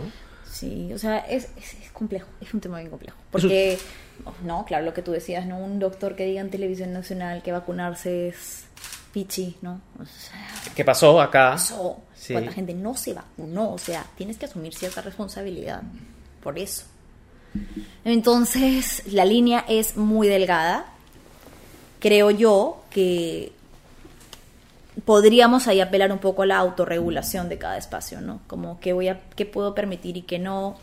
Y si, y si vas a tener una persona, como tú dices, que le vas a dar espacio y, le vas a dar una plataforma, entonces eh, también saber qué rebatir y, y en qué momento poder, o sea, no, no como asumir todo lo que esa persona dice como cierto, ¿no? Sino, ok, lo dices, ¿cuál es el argumento de esto? Cuestionar. Quizás hasta ese punto podría ser algo mm, enriquecedor. Incluso, de repente, no sé. Sí, yo creo que hay espacios y espacios, ¿no? O sea, no, no todos los espacios son para todo y. Y listo, ¿no? Pero hay espacios que sí son. O sea, que sí se prestan a una discusión y a, una, a un debate en el cual puedes escuchar a la otra postura. Este. Supuestamente para la eso es el Congreso, también, ¿no? Por ejemplo, para debatir. Ojalá, ojalá lo fuera. Supuestamente, ¿no? No, no, dista mucho de, de ser eso. Este. Es un tema, brother. Pero, o sea, por O sea, otro lado. afectado, ¿no? Sí, sí. No, por, por otro lado es tan, es tan fuerte, es tan poderoso el, el tema de la comunicación y de la información. Este. Que puta, es una sanción. O sea, es una sanción. a- están sancionando a Rusia. Este. negando el espacio a sus medios de comunicación. Lo cual no sé. No, sé cómo chucha se. Yo No, yo no, no opino de eso porque no me considero eh, lo suficientemente nutrida de información para Tal cual. entrar en, eso, en ese tema, ¿no? No, yo no, Es yo no estoy. No, no me estoy metiendo al tema de la guerra. O Claro, sea, me claro, estoy metiendo claro. al tema de. O sea, de- Lo- de lo que hablábamos. Claro, o sea, Twitter le está cerrando este Sí, espacio a muchas cuentas rusas, RT está cerrado. ¿no? Entonces, ahí es donde yo me... O sea, tampoco, no, no, no digo ni que esté bien ni mal, simplemente me cuestiono un montón el poder bueno, que tiene la comunicación. Está bueno cuestionarse ¿entendés? las cosas. Sí, porque Twitter finalmente es una empresa también. Claro, Entonces, ahí, ahí, ahí está eso, ¿no? O sea, es como que no, no sé, brother, mi hermano, puta, no puedes comer en el carro de mi hermano. Pero no le da la gana de que nadie coma en su carro y no se puede abrir las reglas. ventanas. Son sus reglas, man, ¿ya? Si me quiero subir a su carro, No este, comes. no como ni, ni bajo las ventanas. ¿Man, ya? Sí, Porque uno quiere tener limpio su carro. Así es. Me parece perfecto. Pero es una regla Y que él- impone a los que le suben, a los que se suben a su carro. Entonces, claro, mejor no me subo a su carro y punto. Exacto. Y hay momentos en los que la sociedad, los gobiernos, las instituciones tienen que poner reglas por el bien o por lo que consideran es el bien de la mayoría y no el de unos cuantos. Claro. A veces. Está bien eso. Nos hemos entrado en temas bien complejos, ¿no? Hemos entrado en No, no, no, está bien, está bien. espera, Está bueno. espera, espera. Yo, yo he discutido muy poquito lo de las vacunas, porque no se puede discutir con todo el mundo. No, y porque me molesta que me tiren de antivacunas cuando yo me vacuné apenas pude, pero creo que creo que sí es un problema un, un poco más, eh, un poco más, eh, lo dije hace un rato, lo de las etiquetas, ¿no? Porque una vez que tú vas midiendo y si, ah, no, no sé, recomiendas a tales po- poblaciones no vacunarse, entonces eres antivacunas, entonces eres pro vacunas, entonces eres pro vida, no, entonces, eh, ¿me entiendes? Eh, claro. y creo que sí hemos caído un poco en eso. Y por eso, o sea, creo que. No sé si Twitter había censurado a alguien antes de la pandemia y ahora Twitter está censurando a todo el mundo. y Facebook sí. está censurando a todo el mundo. Eh, y no sé si eso es peligroso también, porque al final vamos a terminar consumiendo solo una, solo una parte de la historia. De hecho, eso tiene mucho que ver con eh, los algoritmos. En Twitter funcionan mucho así, ¿no? Tú casi siempre, no sé si ustedes usan Twitter. ¿Tú usas Twitter? No. Yo por salud mental lo borré. Twitter tiende a mostrarte mucho las personas que piensan como tú. Sí. Es bastante difícil que tú encuentres en tu línea de tiempo, que interactúes con personas que tienen una postura diferente, ¿no? Eh, y claro, eso a la larga no siempre va a ser positivo. Porque no... O sea, si tú estás viendo de- dentro de un panorama que es así de grande, solo por una ventana así de pequeñita, y es lo único a lo que puedes acceder, pues obviamente no estás teniendo toda la información, ¿no? Claro, ya, pero ponte ahí lo, lo que yo diría es lo mismo que el carro de mi hermano. O sea, no te subas a Twitter. O sea, como que. Lo que pasa- si lo que- si lo que sabes pasa- que esas son las reglas de Twitter, puta, busca otra. Lo que pasa es que en el carro de urbano hay cinco asientos, ¿no? Twitter es una plataforma muy abierta. Eh, No, pero me refiero a. O sea, si, si las reglas del juego son claras y la gente sabe que el algoritmo te muestra solamente lo que se, se acomoda a tus gustos, entonces busca otra fuente. O sea, no puede ser esa tu fuente Claro, de creo que información. tienes ¿me que tener variadas fuentes de información. No. Sí, pero a ver, vamos a hacer otro tema. Eh, no sé si ha sido Indecopy que ha comenzado a prohibir un montón de alimentos que superan eh, la cantidad de grasas tra- trans eh, permitidas. Yo estoy de acuerdo. Eh, pero también, o sea, tengo sentimientos, tengo sentimientos encontrados con todos. Como que me cuesta tener una postura en esto, porque es por un lado la libertad, pero por otro lado, no sé, si lees los estudios de las zonas azules, no sé si sabes lo que son las zonas azules, que son los cinco, las cinco zonas en el mundo eh, con gente más longeva. Y Dan Buettner, que es un, un tipo que trabajaba para Na- National Geographic, ha ido a estas zonas y ha investigado y ha escrito como cinco libros.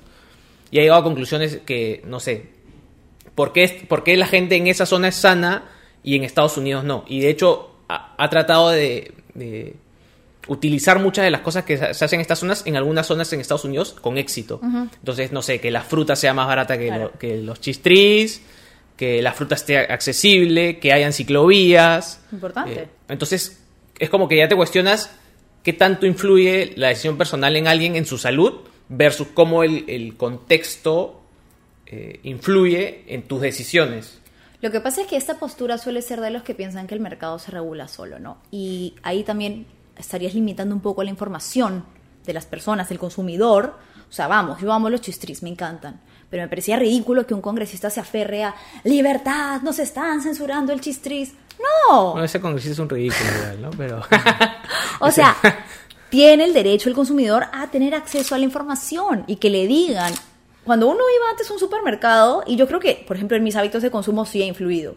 Entre tres productos veo el que, en teoría, no sé qué tanto, pero tiene menos Octógonos. octógonos y digo, ok, este aparentemente es mejor para mi salud y, y estoy accediendo a información a la que tengo derecho a acceder. Ojo, por ejemplo, en Colombia eso ha sido todo un rollo porque siempre hay intereses detrás Bueno, acá peor. peor y que se- y lo que sí es peligroso es que esos intereses colinden con los de las esferas desde donde se toman decisiones, ¿no? O sea, una cosa es que tú tengas al gremio empresarial diciendo no estoy de acuerdo con que esto pase y otra muy distinta es que tengas a congresistas que supuestamente tienen que velar por la salud de sus ciudadanos diciendo no, yo tampoco estoy de acuerdo con que esto pase, o sea, ¿de qué lado estás y a quién está a, a los intereses de quiénes estás defendiendo? Y nuevamente, ¿no? Entonces, realmente están limitando la libertad de expresión de los productos por, por ponerles un octógono, entonces en ese caso, o están dando la información al consumidor para que tome decisiones mejor informado. Están limitando la libertad de expresión del mercado, de las empresas que crean esos productos. No. Eh, A ver. A ver. O sea, lo, que pasa es que libertad de expresión es libertad de expresión y, y, y eso es otra cosa. Esto no tiene nada Es que ver libertad con- igual. Es li- entre comillas, libertad. ya. No es Claro. pero li- es libertad. Claro. Eh, Libertad de. Porque, no sé, claro, pero de- me refiero de que es mucho más complejo. Yo opino que, puta, hay que ser libre, brother. no, es que no. Yo opino que hay que ser libres. Yo opino que hay que ser libres, Juan. O sea, sabiendo, ¿ah? O sea, con las etiquetas. O Pero sea, es que dime, no dime que el pucho solo. me hace daño, Ah, pero si me da la de fumar, fumo. Claro, obvio, tú puedes elegir. Pero, por ejemplo, cuando retiraron a estos del mercado, nuevamente entramos al tema de las reglas de juego. Es eso, porque por había eso. unas reglas de juego y las excedieron. Luego apelaron, bla, bla, regresaron, regresó el chistris, regresó el panetón, porque se acomodaron a las reglas del juego a favor del consumidor. Entonces, nuevamente, volvemos Mm. a eso, al carro de tu hermano. El Sí. tema es que, con- No, o sea, lo que pasa es que vivimos con un consumidor, yo siempre pongo este ejemplo, Gloria, ¿no? Gloria nos ha estafado, ya, ya pasaron un poquito más de años, creo que los últimos dos años no ha salido nada, pero en los últimos cinco nos estafaron tres veces heavy. Cuando salió lo de la leche. Leche lactosada, eh, la leche de soya que la vendían como leche de vaca. Ya, pero eso, eso es este. O sea, ¿cómo pasaron las. Las pruebas. Claro.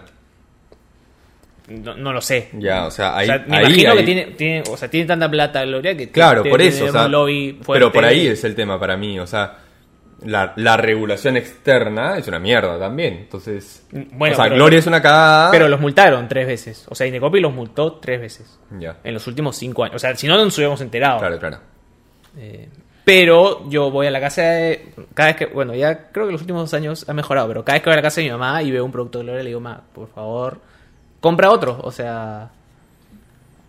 Pero en- entonces ahí, ahí está el tema. Claro, el hay, hay que, hay que educar al consumidor, pero hay que protegerlo también. Eh, Sí, es que es, es- o sea, es una discusión de toda la vida, porque hay quienes creemos que sí hay cosas que se tienen que regular y obviamente hay corrientes que te dicen que nada se tiene que regular y que libertad forever y No, eso es imposible. O sea, nada me parece que es imposible. Yo quisiera que sea así, pero no. No, no creo que deba ser así. No hay creo cosas que, se tienen que regular, Sí. como te decía, por el bien de la mayoría y del consumidor, Sí, de nosotros. Creo que hay cosas que se tienen que regular. Ya, ¿y cómo crees que nos debemos informar? Um, pucha, ¿Cómo me recomiendas que me informe? Puta, yo no sé, no sé cómo chucha informarme. Yo abro dos páginas de de periódicos, abro el comercio y abro Infobae. este, todas las mañanas leo los titulares. Rara vez entro a ver este a leer la noticia y ya. Simplemente sé lo que está pasando, pero no le creo a nadie. O sea, no le creo ni al comercio ni a Infobae. Entonces, como que, ¿me Claro. entiendes? O sea, simplemente lo hago solamente para enterarme qué ha sucedido y de qué está hablando el mundo un ratito. Sí, o sea, creo que hoy en día eh, el tema de la información ha variado muchísimo porque cualquier persona puede ser un canal de información, ¿no? Antes teníamos acceso casi que limitadamente solo a los canales de televisión. Desafortunadamente muchos de ellos han perdido su credibilidad. Creo que yo desde el lado del periodismo te puedo decir que la credibilidad es como uno de nuestros assets más fuertes. O sea, para otras carreras quizás serán otros. Para un periodista de lo más valioso que tiene su credibilidad. Si la pierdes, es bastante difícil que la vuelvas a recuperar y le ha pasado a, varios periodistas. No quiero dar los ejemplos de nombres, pero se me vienen muchos a la, a la cabeza en este momento. Están todos en un canal igual. a un canal entero, ¿no? O sea, y, y es, a mí me da pena porque yo he trabajado en, en casi todos los canales de televisión, sí, menos en uno, y, y- sé lo que hay detrás, o sé que muchas veces, por ejemplo, culpan a los reporteros, me ha tocado ir a coberturas donde te gritan prensa basura, te tiran botellas en la cabeza, y tú eres una persona que está trabajando, como cualquier otra, y muchas veces justos pagan por pecadores las decisiones de las cabezas, de la editorial, incluso a veces no son las cabezas, sino los dueños, entonces eh, la cadena es dura, me desvié del tema, pero pero sí creo que, em, por ejemplo, muchos canales han pasado por esto, sobre todo en el último año. Desde la época electoral hasta ahorita han perdido muchísimo su credibilidad. Muchas personas de mi edad, la edad de ustedes, no sé cuántos años tienen. No los conozco. 34. 33. Ok, entonces más o menos estamos por en este límite generacional. Ya no es de sentarse de repente a poner el noticiero en las noches, ¿no? De repente nuestros papás, quizás sí. La televisión yo creo nunca va a desaparecer porque además tiene algo mucho de tradición, de cultura para otras generaciones y otras costumbres también. Eh, pero nuestra generación y cada vez hacia las más nuevas o las más jóvenes busca informarse a través del Internet. Lo, lo que pasa, yo te, te voy a dar mi, este, mis razones, ¿no? O sea, nunca prendo la tele para ver noticias. Y las pocas veces que la he prendido para ver noticias, que de hecho no ha sido en la época electoral porque, Menos. porque menos, este, pero eh, hace un par de semanas no había leído nada sobre la guerra, acá, hace una semana, ¿no? Que empezó la guerra. Este, ese día no había leído casi nada, entonces prendí la tele un poco. este, para ver qué están pasando. También me interesa por curioso a ver qué cosas dicen los medios acá, ¿no? Este, los, los noticieros.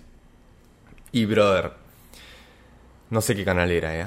Debería saberlo para poder decirlo ahorita. Pero era un, este, estaban lo- los dos conductores y habían invitado a un ucraniano que vive acá, que de hecho yo lo he conocido, es un modelo, este, que es ucraniano, que vive acá en Perú. Y lo habían invitado para hacerle preguntas sobre la guerra. Un- a un- modelo, brother, es modelo el weón. Ya. Este.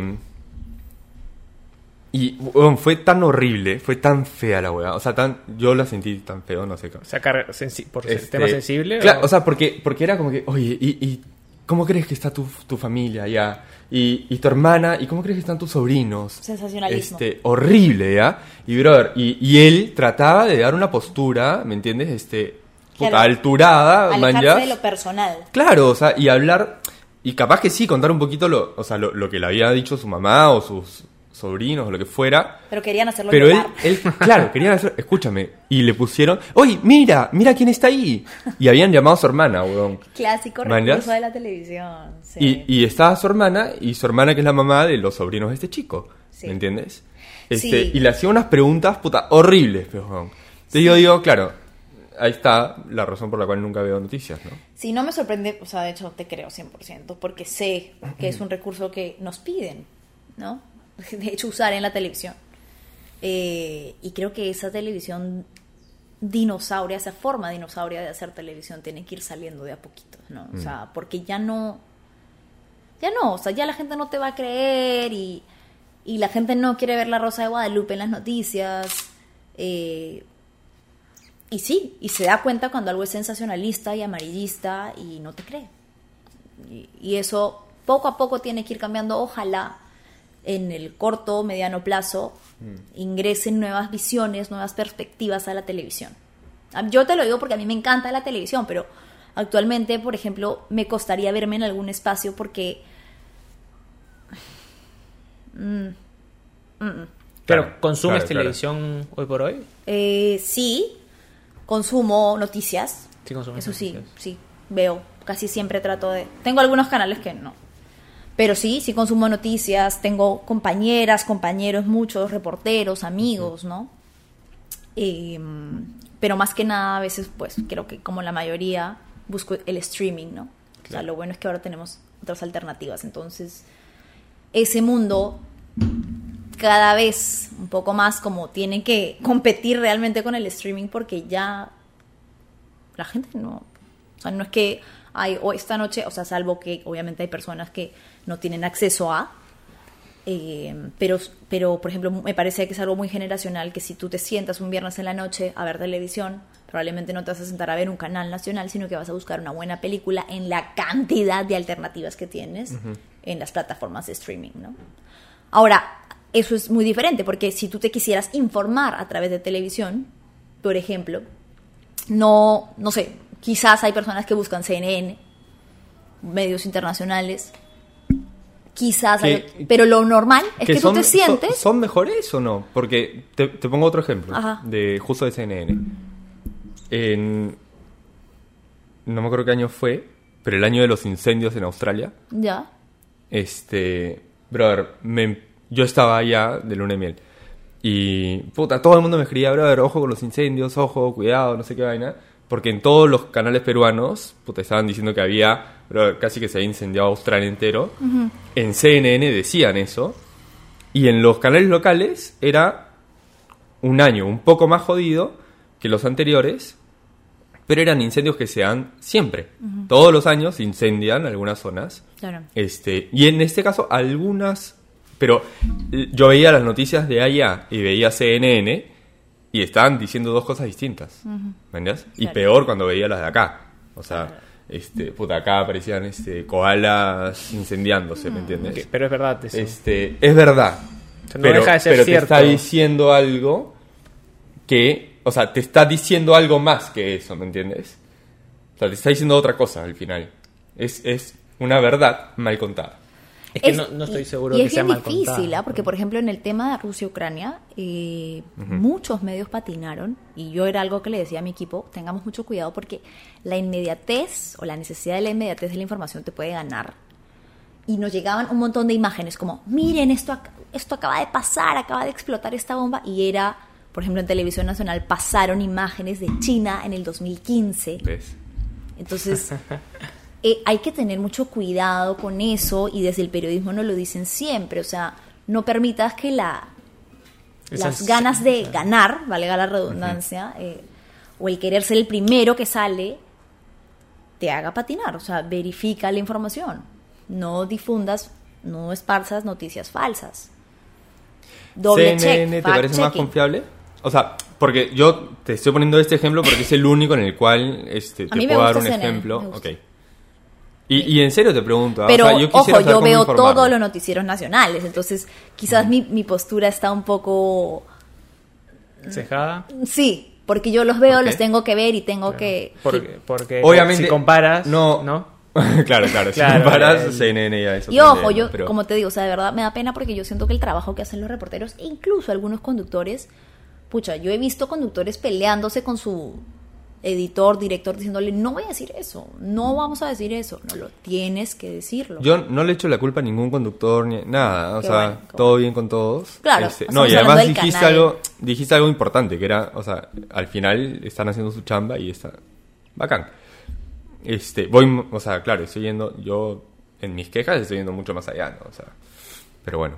Pero es una buena pregunta la que haces. Claro, ¿cómo, ¿Cómo informarme, informarnos, no? Te, te lo pregunto 100% en ¿De serio dónde- porque yo quiero de saber dónde cómo informarme. O sea, informarnos? no... Claro, o sea, desde mi perspectiva, creo que Internet sería una buena fuente siempre y cuando sepas que es una fuente confiable. ¿Qué hace a una fuente confiable? Que sepas que siempre verifica la información, que no difunde fake news, que mm, em, tiene fuentes varias, diversas, comprobadas.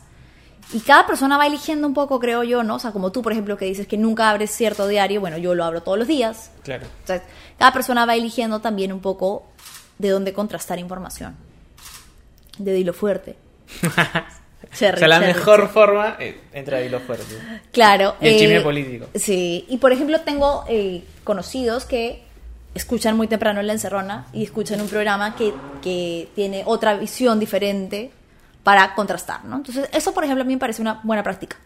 O sea, de repente escuchar dos personas que sabes que tienes posturas diferentes con respecto a un tema para que tú puedas tener la capacidad y el criterio de elegir, ¿no?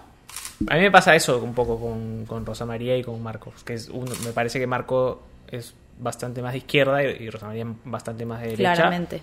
Pero como que los dos, me parece que los dos son bastante objetivos. Igual hay un tema ahí que te quería preguntar, ahorita que te he escuchado. Yo dejé de consumir no solo por mi pleito con los medios, sino que por un tema de salud mental también. Full. Eh, o sea, trato de no dedicarle más de media hora al día, porque si- en algún momento, tipo, estaba así como Rodolfo, un poco anarquista, que dices, o sea, pierdes toda la esperanza en la... Sí. Sobre todo en nuestro país, ¿no? Eso pasó mucho en la pandemia también. También. Entonces te pregunto, ¿cómo lo manejas tú? Que, que es tu trabajo, ¿no?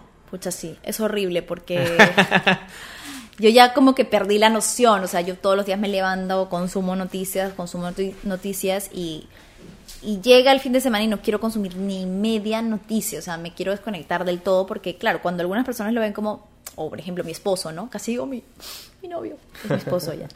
Cuando mi esposo me dice como, ha pasado algo, tenemos que ver las noticias, no, no, porque yo, yo veo y consumo noticias todo el día. O por ejemplo me pasa que llega en la noche y él me pregunta, oye, ¿qué ha pasado con tal? Cuéntame, tú que estás más informada. Yo no quiero, no quiero contarle Claro, nada, no, no quiero hablar del tema, tema. estoy saturada de noticias. Y sí, porque un poco yo sí tengo como en mi computadora siempre vas a ver 15 ventanas emergentes con diferentes medios abiertos, la televisión prendida, viendo o haciendo zapping entre canales. Entonces, para mí es una chamba. Es, es mi chamba. Es tu chamba, Yo lo claro. consumo tanto que llega un punto en el que también me satura. Y sí me parece saludable lo que tú dices, la práctica de limitar el tiempo que le dedicas a ver noticias. Desafortunadamente me parece que es una práctica por salud mental.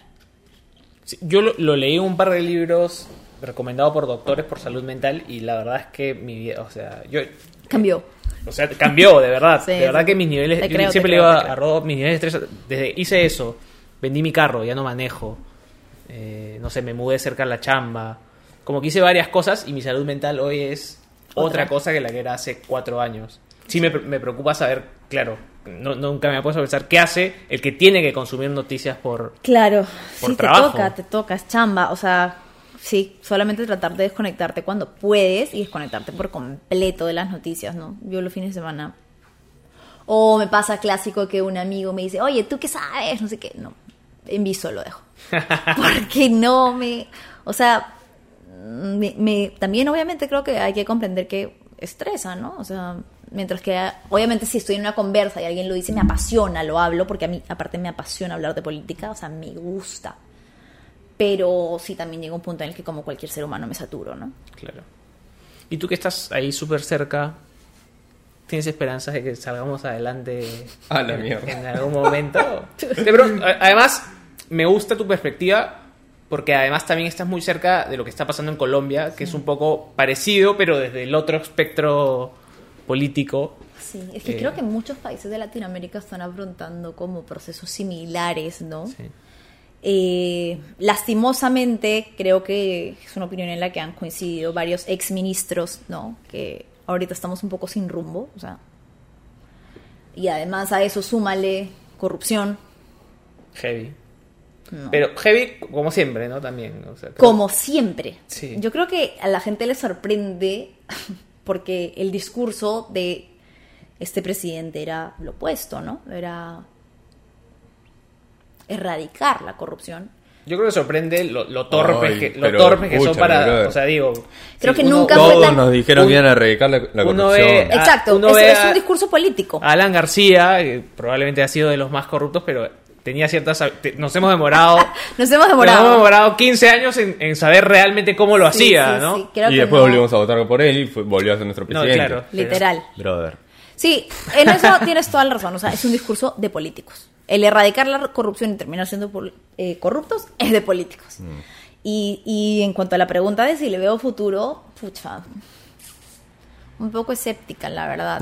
O sea, eh, decepcionada. Eh, Tú me dirías de qué. ¿no? O sea, siempre es igual. Tú me dirías eso. Claro, yo no me decepciono.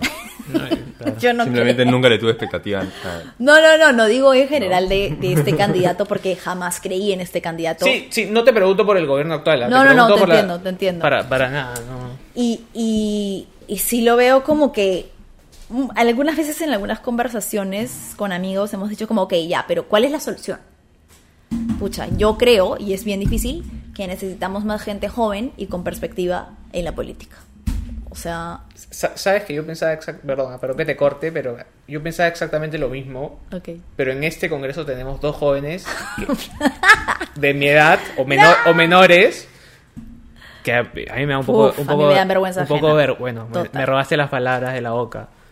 Entonces digo, caramba, o sea, ¿Cuál es la salida? ¿cuál es la salida? O sea, yo no creo que sea un tema de edad.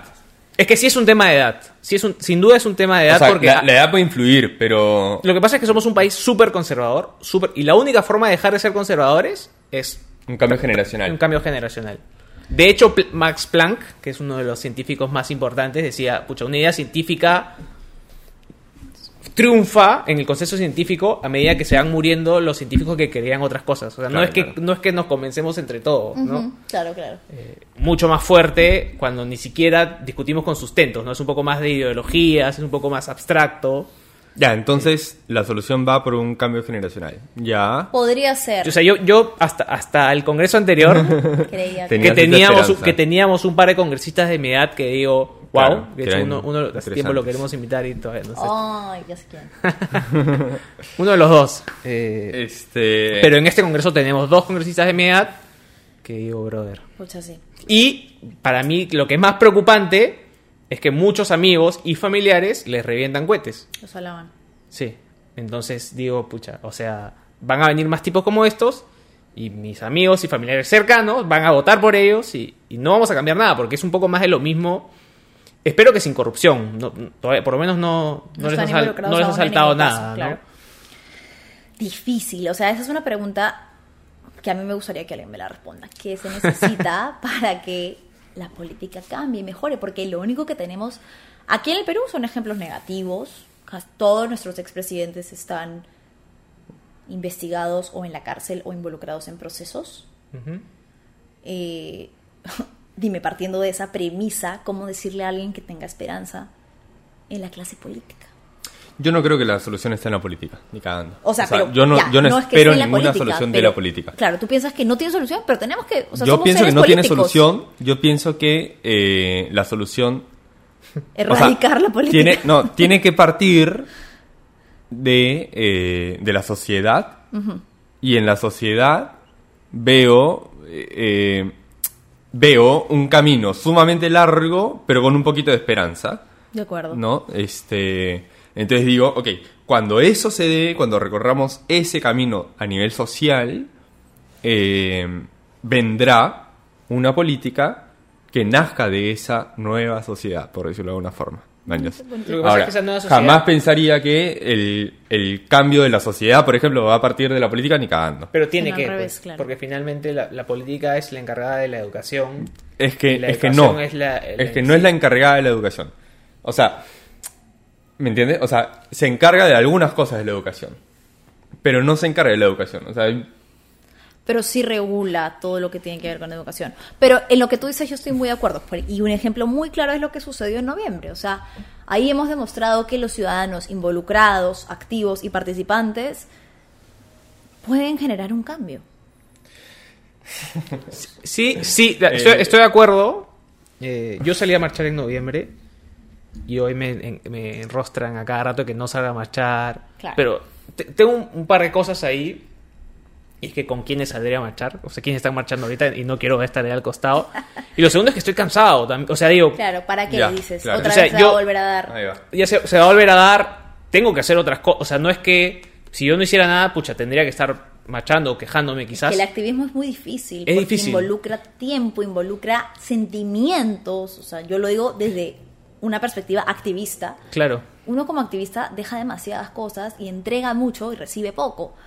Eh, bueno, también pasa mucho que la gente dice, ¿no? ¿Por qué marchaste? Y también ahí se, se confunde un poco, ¿no? Eh, El concepto de lo que marchaste versus la persona. No Claro. marchaste por una persona, marchaste por una idea, por un concepto, por algo que defendías. Y que como tú dices, como Rodo dice, te traicionan, Esa es la te huevada. decepcionan. Entonces tú vuelves a Porque te digo, o sea, puta madre. A, a mí me pasó muy fuerte este con, con mi amigo PPK. Este, brother, en, en un círculo social en el cual me he movido mucho tiempo, eh, era la solución, weón. Mañana, por, por Puedes- fin, puedes no decirle, hay un por brother. Perdón, perdón, perdón. Cuando se apasiona le pasa eso. Pero... Sorry que te Y no, corte, y no es a ti, no es a ti. ah. Sorry. Este. Pero era la solución, mañana. Entonces, porque por fin alguien que no necesita robar, por fin alguien que no viene la misma, este, del mismo mundo que todos los demás, no sé Educado. qué. Y al final termina siendo la misma vaina. Entonces yo digo, o sea, a ver, ¿qué estamos esperando? Porque ponte ya, yo creo que un gran problema social es creer que va a venir papá presidente a salvarnos la vida. Es un problema social. Porque es una estupidez mental de nuestra sociedad. Pensar que papá presidente es este es súper poderoso y nos va a cambiar la vida. ¿Me entiendes? Pero ojo que para bien y para mal. Porque también sale este presidente y vamos a hacer Venezuela. El presidente, gracias a Dios, en este país no tiene el poder de convertirnos por sí solo, ¿no? No, y no tenemos la plata que tenía Venezuela cuando se No. convirtió en lo que se convirtió. O sea, digo, había un montón de contexto Sí, sí, sí. Totalmente diferente. distinto, ¿no? Para bien y para mal, de acuerdo. Pero ahí hay un... O sea, eso ahí, por ejemplo, yo creo que es un gran problema social que tiene que cambiar. Lo que pasa es que no involucrarse con la política también es un tema de privilegios. No, no digo no involucrarse, ¿ah? o sea, yo soy un privilegiado y a veces un hijo de puta que no se involucra. No soy ningún ejemplo. Claro. ¿No? Este... No, no lo digo por ti en particular, sino que sí siento que hay muchas personas, o sea, el decir a mí no me interesa la política, yo vivo independientemente de... No puedes. Y, y sobre todo porque también hay que pensar en la realidad del Perú, la realidad rural del Perú, donde muchas personas esperan que el presidente pueda por fin legislar a su favor, cambiar sus realidades, involucrar políticas públicas que los favorezcan. Y es muchas veces creer en, una figura que todas las veces nos ha decepcionado, todas. O sea, es como, dime, ¿cuándo no voy a decepcionarme de la política? O sea, creo que- que, no puedo... Es que, es que yo creo que no te vas a decepcionar en la política, tú, Si yo y todos nada. los demás, cuando nos demos cuenta de que la solución no está en la política. Es que sí está. O sea, digo, yo, yo entiendo, yo no sé, he leído eh, Historia de la corrupción en el, en el Perú, El de. Quirós. eh, dices, esta va- no va a cambiar nunca. Nunca. Leí hace dos o tres meses el libro de Sagasti Qué que, duro, ¿no? que tiene artículos de los 80 que podrían haber sido escritos ayer. Es como si fuera un loop. Ya, pero entonces, ¿por qué, ¿por qué dices que la política no puede solucionar las cosas? bro? No entiendo. yo, no, yo no digo que lo vas, por eso le No, no, puede, O sea, puede. ah, O sea, ¿por O qué sea, el cambio tiene que venir Es la que en política? teoría... ¿Por qué? O sea, ¿dónde? Sí, o sea, no, no, ¿Por no, no la solución, pero la política, en teoría, le brinda soluciones o legisla para los ciudadanos, plantea una mejor vida para sus ciudadanos, Ya, una pero en la sociedad más justa, equitativa. Pero en la realidad, ¿qué hace? Roba. Ya, roba. Qué- este, qué- qué buen resumen. claro, roba, legisla para este, los que ponen la plata, legislan para sus Sí. propios intereses y un montón de cosas más de que ya sabemos a la Cuando te perfección. vea Entonces tu yo digo. gemelo, Daniel Olivares se va a decepcionar de todo lo que estás diciendo. ¿Te parece un montón? ¿Ah, sí? ¿Te han dicho? Jamás en la vida. no, no, Oye, se parece un ¿Sí? montón. Se va a decepcionar de que de mí. De, que mi- digas que no crees en la política porque tú sabes Claro, que sido él- cree. Pero que venga cree. primero. dile. Claro. Invitado. Ya lo hemos invitado, ya va a venir, va a Ah, venir. su- Este. Estuvo en Cusco y después nos dijo que más adelante, en- ya está en Lima. Estamos espero en- ese episodio, lo espero. Este, Gracias. Pero a ver, pero yo digo, o sea, te- yo lo digo desde una situación sumamente personal. O sea, yo no digo que esta sea la solución para nada, ¿no? Este. Pero voy a ese punto. O sea, es como, brother, ya sabemos que la política no nos está solucionando nada. ¿Cuál es el- la solución? Que venga otra gente política. Es la misma huevada. Te lo digo con ciertas razones, o sea, con ciertas evidencias, que es que para tú entrar en la política, ponte ya, acá una solución sería, bueno, ya, este, lánzate como presidente, perro, bueno, ya que la tienes tan clara. No, pues, porque si yo hoy me quiero lanzar como presidente, ahora tengo que hacer un culo de cosas que no las quiero hacer, que no me da la gana de hacerlas, y, este, y empezar a pactar con un montón de situaciones para poder llegar a postularme a la presidencia. Entonces digo, no, no va por ahí la hueá. ¿Y, ¿Y dónde está, o sea, dónde está la base de la política? En la sociedad. Esa es la base de la política. Entonces, hasta que esa no cambie, no hay, no hay solución. De hecho, o la sea, política no hay solución en es la política. una representación de la sociedad, ¿no? Sí, sin duda. Y lo es. Y, y, por ejemplo, ¿ya? Un gran problema de nuestra sociedad es que no entendemos de que somos todo un Perú. Pensamos que somos una partecita de Lima. Sí. Entonces nos sorprendemos de que salga Castillo presidente. Y bueno, no entiendo dónde chucha está la sorpresa. Si el país, puta, es un país de 40 millones de personas, no de... Sí, pero eh, la elección de este presidente también ha despertado, o no despertado, evidenciado lo más asqueroso de la sociedad, ¿no? Racismo, clasismo, discriminación. Habiendo tantas cosas que criticarle, aún siguen criticándole el que sea chotano, el que no sepa de repente expresarse bien las mejores de las veces, que se vista de cierta manera, que utilice un sombrero. Y eso creo que sí, en parte va por el lado de lo que decíamos, ¿no? O sea, la, la- la política representa también un poco cómo somos como sociedad. Y esta elección de este presidente ha evidenciado, creo que como nunca antes, esos aspectos tan arcaicos de la sociedad. O sea, como que ya no había vergüenza de hacerlo. Ya era permitido. Bueno, invitamos a una educadora y yo le dije, o sea, para mí siempre la solución ha sido, más que la política, la educación, educación, educación, 100%. educación. Y le decía, bueno, la, hasta estas elecciones pensaba eso. Hoy la gente más educada, estoy haciendo comillas, para los que nos escuchan, eh, es la que peor se ha portado en los últimos seis meses. sí. Y perdí un poco de esperanzas. Igual, Joder para Transformar me dio un poquito de esperanzas. Lo, lo leí, me, me gustó bastante, que es el libro de, de Daniel. Daniel. Pero es un lunar en un mar negro, ¿no? Qué pena.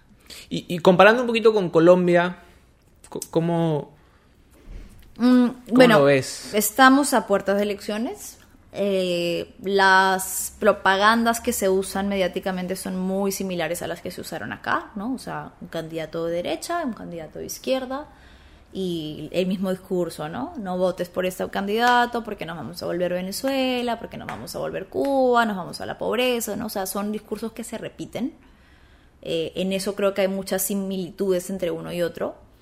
Y también en el hecho de que las ideologías se desdibujan un poco porque la gente lo que busca es un cambio, algo diferente. Y ya no sabe muy bien en qué creer. Entonces, como sociedades latinoamericanas repetimos un montón de patrones porque tenemos problemas muy similares.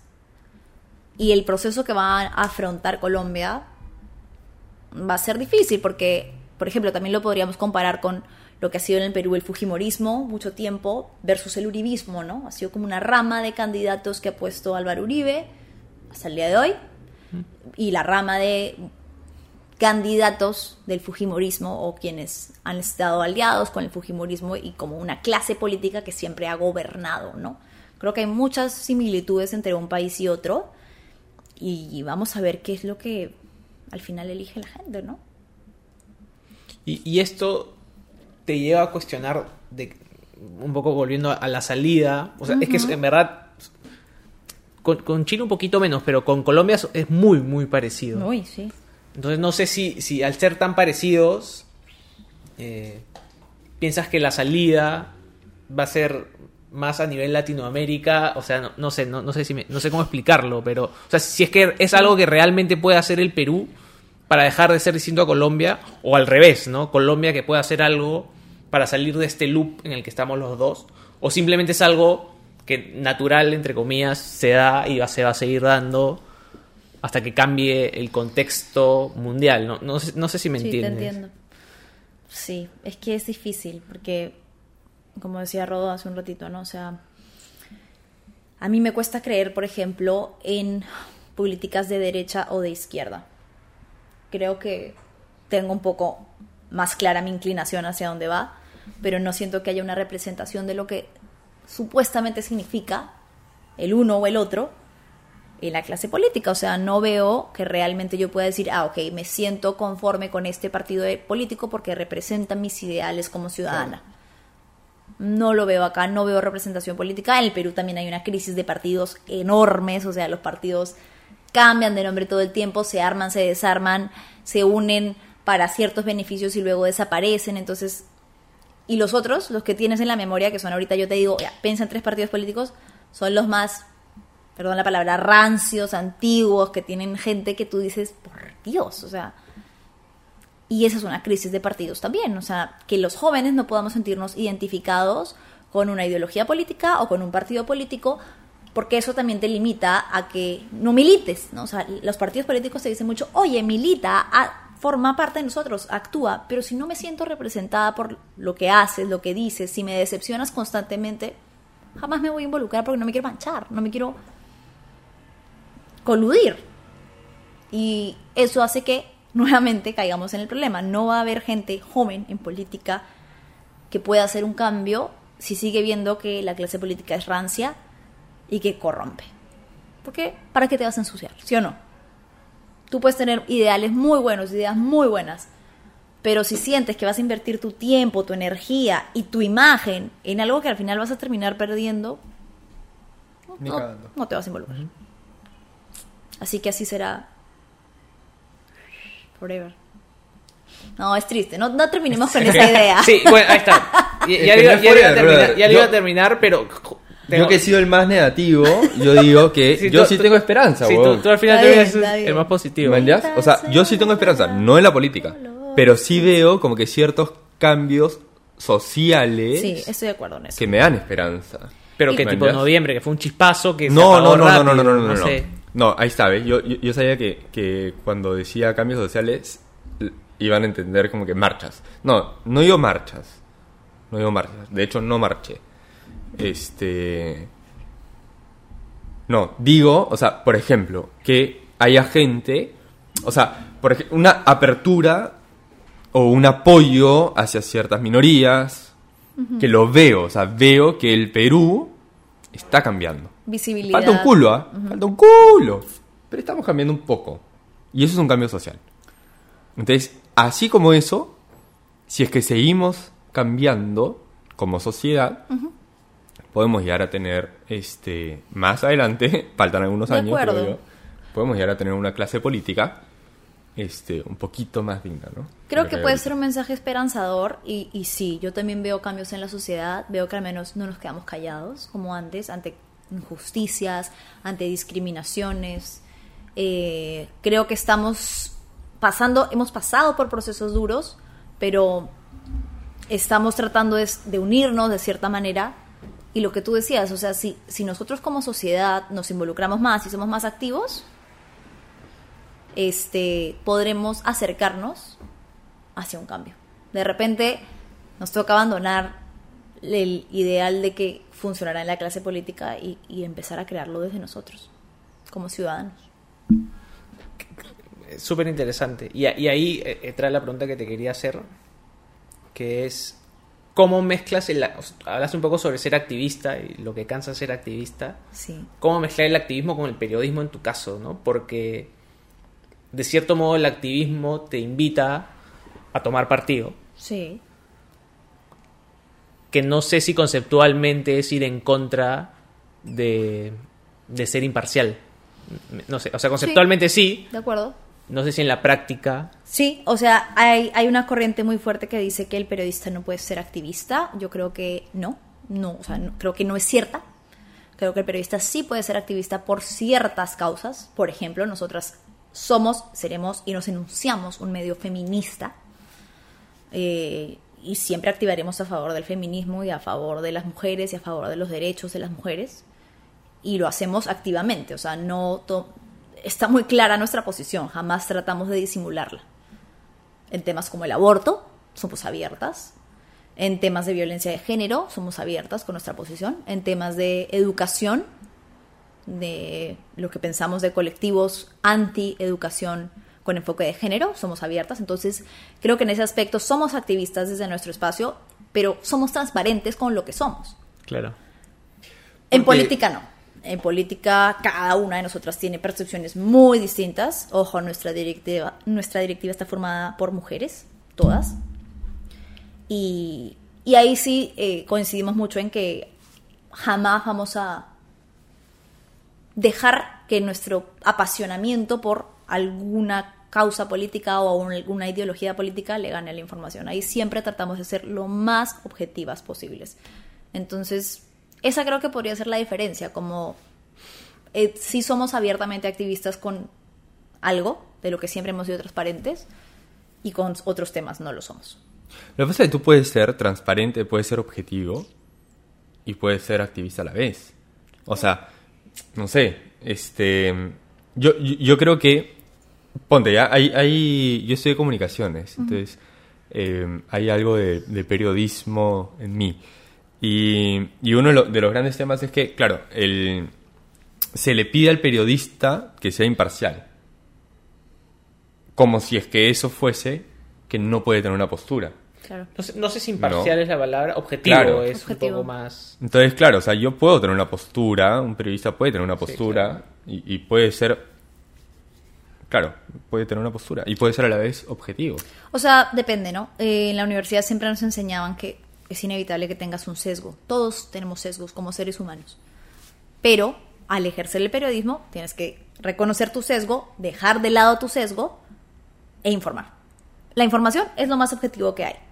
No hay otra cosa más neutral y transparente que no emitir una opinión y limitarte a informar. Eso es, por ejemplo, lo que nosotros hacemos en aspectos políticos. eh, generalmente son casi los dos temas fuertes que abordamos. Política, sociedad y con el feminismo sí somos abiertamente activistas. Y muchas veces me da risa porque nos, como nos señalan de, ah, feministas. Sí, o sea, lo hemos dicho desde el día uno, ¿no? Eh, y, y es parte de lo que enunciamos como medio. Nosotras nos enunciamos como un medio feminista y activamos por el feminismo. Estoy leyendo un libro que se llama Suficientemente Hombre, lo de Justin Baldoni. ¿Lo, has, lo has leído? No, Está muy bueno. eh, de la masculinidad. de la masculinidad tóxica, pues, ¿no? Sí. De hecho, el libro, se- o sea, en inglés es Man Enough. Yo no lo conozco a él, me lo reco- me, me recomendaron el libro eh, y está súper bueno. El, el tema del feminismo, yo- me parece que, que está súper bueno siempre y cuando no se exagere, ¿no? Y, y creo que ahí donde los contras se aprovechan un poco de, la, feminista. No sé cómo lo vives. Es que el término lo han manoseado demasiado, pero difícilmente podría ser una mujer y no ser feminista, ¿no? Porque eh, el feminismo aboga por la equidad de género, no por la supremacía femenina. Y, y creo que ese es un concepto que, que se maneja errado, ¿no? Está muy manchado como feminista y hay mucha gente que lo ve así. Incluso créeme que la corriente feminista ha pasado por muchos cambios. De hecho, yo actualmente también me cuestiono muchas cosas dentro del feminismo. Ya no le digo feminismo, sino los feminismos, porque somos mujeres en nuestra diversidad también. Eh, pero la causa feminista sí aboga por la equidad de género y reconoce que hay desigualdades, porque es que hay que partir de eso. O sea, hay gente que dice, no, pero el mundo no es desigual, no, sí lo es. O sea, no nos tapemos los ojos porque las mujeres no estamos diciendo nada que sea mentira, nada que no vivamos. Y, y parte de, de la masculinidad también decir, sí, el mundo es desigual. Para mí el mundo es recontra desigual y lo- los feministas, yo me considero feminista, este, me parece que es súper importante, brother. Sí, sí, yo también me considero ¿no? feminista. O, o sea, porque es como, claramente en esa desigualdad hay una supremacía por lo masculino. Es un En- sistema en- machista. En un montón de cuestiones. Entonces, claro, no, no, no podemos llamarnos, este, no sé cómo se diría, masculinismo. ¿mañas? Este, Claro. o sea, Claro, no, es que no es, Es evidente que no es el opuesto, hay movimiento gente tiene que, piensa que es opuesta, ¿no? O sea, piensa, hay gente, incluso un congresista lo dijo, ¿no? Como el embrismo versus el, es el, el, el, anta, el, ¿cómo se dice? Al contrario, el antagonista. El antónimo del, ¿Del machismo? Exacto. Y no es así, ¿no? O sea, eh, no es embrismo, como algunas personas lo llaman, o no es la supremacía de la mujer. Es un movimiento que busca reconocer que somos una sociedad desigual, que vivimos en un sistema violento y machista, y cambiarlo y transformarlo y exigir y luchar y abogar porque las mujeres es podamos que para tener equiparar la balanza, definitivamente el que está más abajo tiene que poner más Exacto, fuerza. porque históricamente ha sido así, ha sido desbalanceado. Entonces, si nosotras no abogamos por nosotras, luchamos por nosotras, como ha sido históricamente la única forma en la que hemos obtenido ciertos derechos, como el derecho al voto, el empezar a trabajar, ¿no? Eso solamente lo ha logrado la causa feminista. No sé si lo hablamos acá, pero es una locura porque el derecho al voto no tiene ni 100 años y en verdad, o sea, de hecho la vez pasada escuché un podcast, eh, este mismo podcast de- del tipo que habla sobre la concentración y como que el, el- el entrevistador le preguntaba, pucha, súper desanimado, pero ¿cómo vamos a hacer cambios? Y él decía, ¿no? Cada vez que yo creo que no puedo conseguir algo, pienso en mi abuela. Mi abuela cuando nació no podía votar, vivía en un mundo de hombres. eh, Ahí va, ahí ¿Qué? va el tema. Claro, ahí va el tema de cómo lo social. de- del cambio. Y dice, o sea, yo también estoy tan, tipo, no sé si decepcionado, tan desesperanzado como tú, pero cuando pienso en mi abuela Claro. y en los últimos 100 años en los que ha vivido, Cómo ha cambiado. que no estamos donde deberíamos estar, que es un poco, un poco lo que tú estás diciendo y por lo que ahogas, eh, sí se ha avanzado mucho, ¿no? Sí, eh, y el feminismo lo reconoce. O sea, fe- eh, sí que- para mí incluso es complejo hablar del movimiento porque créeme que las feministas también pasamos por un proceso de, de construir del feminismo. Y es, y es bien complejo. Pero ya, ok, llamémoslo feminismos. El femi- los feminismos abogan por, reconocen que hemos hecho avances, pero sabemos que nos queda mucho aún por trabajar, ¿no? Y de cara al 8M, que es ahorita, la próxima semana, eh, son marcadas las diferencias estructurales y las creo que tenemos muy claros, al menos generacionalmente, cuáles son nuestras luchas, ¿no? Yo, yo chameo en publicidad. Este, y, y de hecho, puta, por el 8M, todo el mundo quiere hablar del 8M, ¿no? Y todas las marcas quieren hablar del 8M. Y, brother, me he estado metiendo unas mechas, weón, de, de decir, puta, no sé, pues vendes papas, weón, no tienes que decir feliz día. No tienes que, o sea, no tienes que decir, puta, hago descuento en papas porque, puta madre, porque el Día de la Mujer. O sea, es otra huevada, el Día de la Mujer Es no otra es... cosa, claro. No es para que la gente compre más, man. Claro, no es el Día de la Madre, no es una fecha tan huevón. comercial, ¿no? A ver, que ninguna para mí debería ser comercial, ¿no? Pero bueno, este, pero menos esta, man, ¿ya? O sea, menos esta. Claro. Me parece hasta una falta de respeto de algunas marcas de decir, puta, ya, Brother, descuento, yo tuve una mecha el año pasado, perdón, no tiene nada que ver, pero una marca de hamburguesas haciendo una promoción por el Día del Cáncer y les puse el tipo el, el link de la OMS diciendo por si acaso la carne procesada es cancerígena, Claro. Cance- tipo ti- carcinoma tipo 1. Claro. Claro. O sea, igual que el cigarro, ¿no? Entonces es como que, no sé, Coca-Cola haciendo campaña contra Sí, la pues. obesidad. Claro, no te po- Claro, o sea, claro. yo lo que siempre Claro, digo no es seas no te pongas la bandera del feminismo si dentro de tu empresa tienes procesos diferenciados, ¿no? Porque hay muchas empresas que para las entrevistas aún desde ahí, desde ese punto parten del machismo, ¿no? Como no sé si alguna vez ustedes en una entrevista de trabajo les han preguntado si tienen planes de casarse, creo que los hombres no pasan por eso, o si piensan tener hijos y cuándo piensan tenerlos.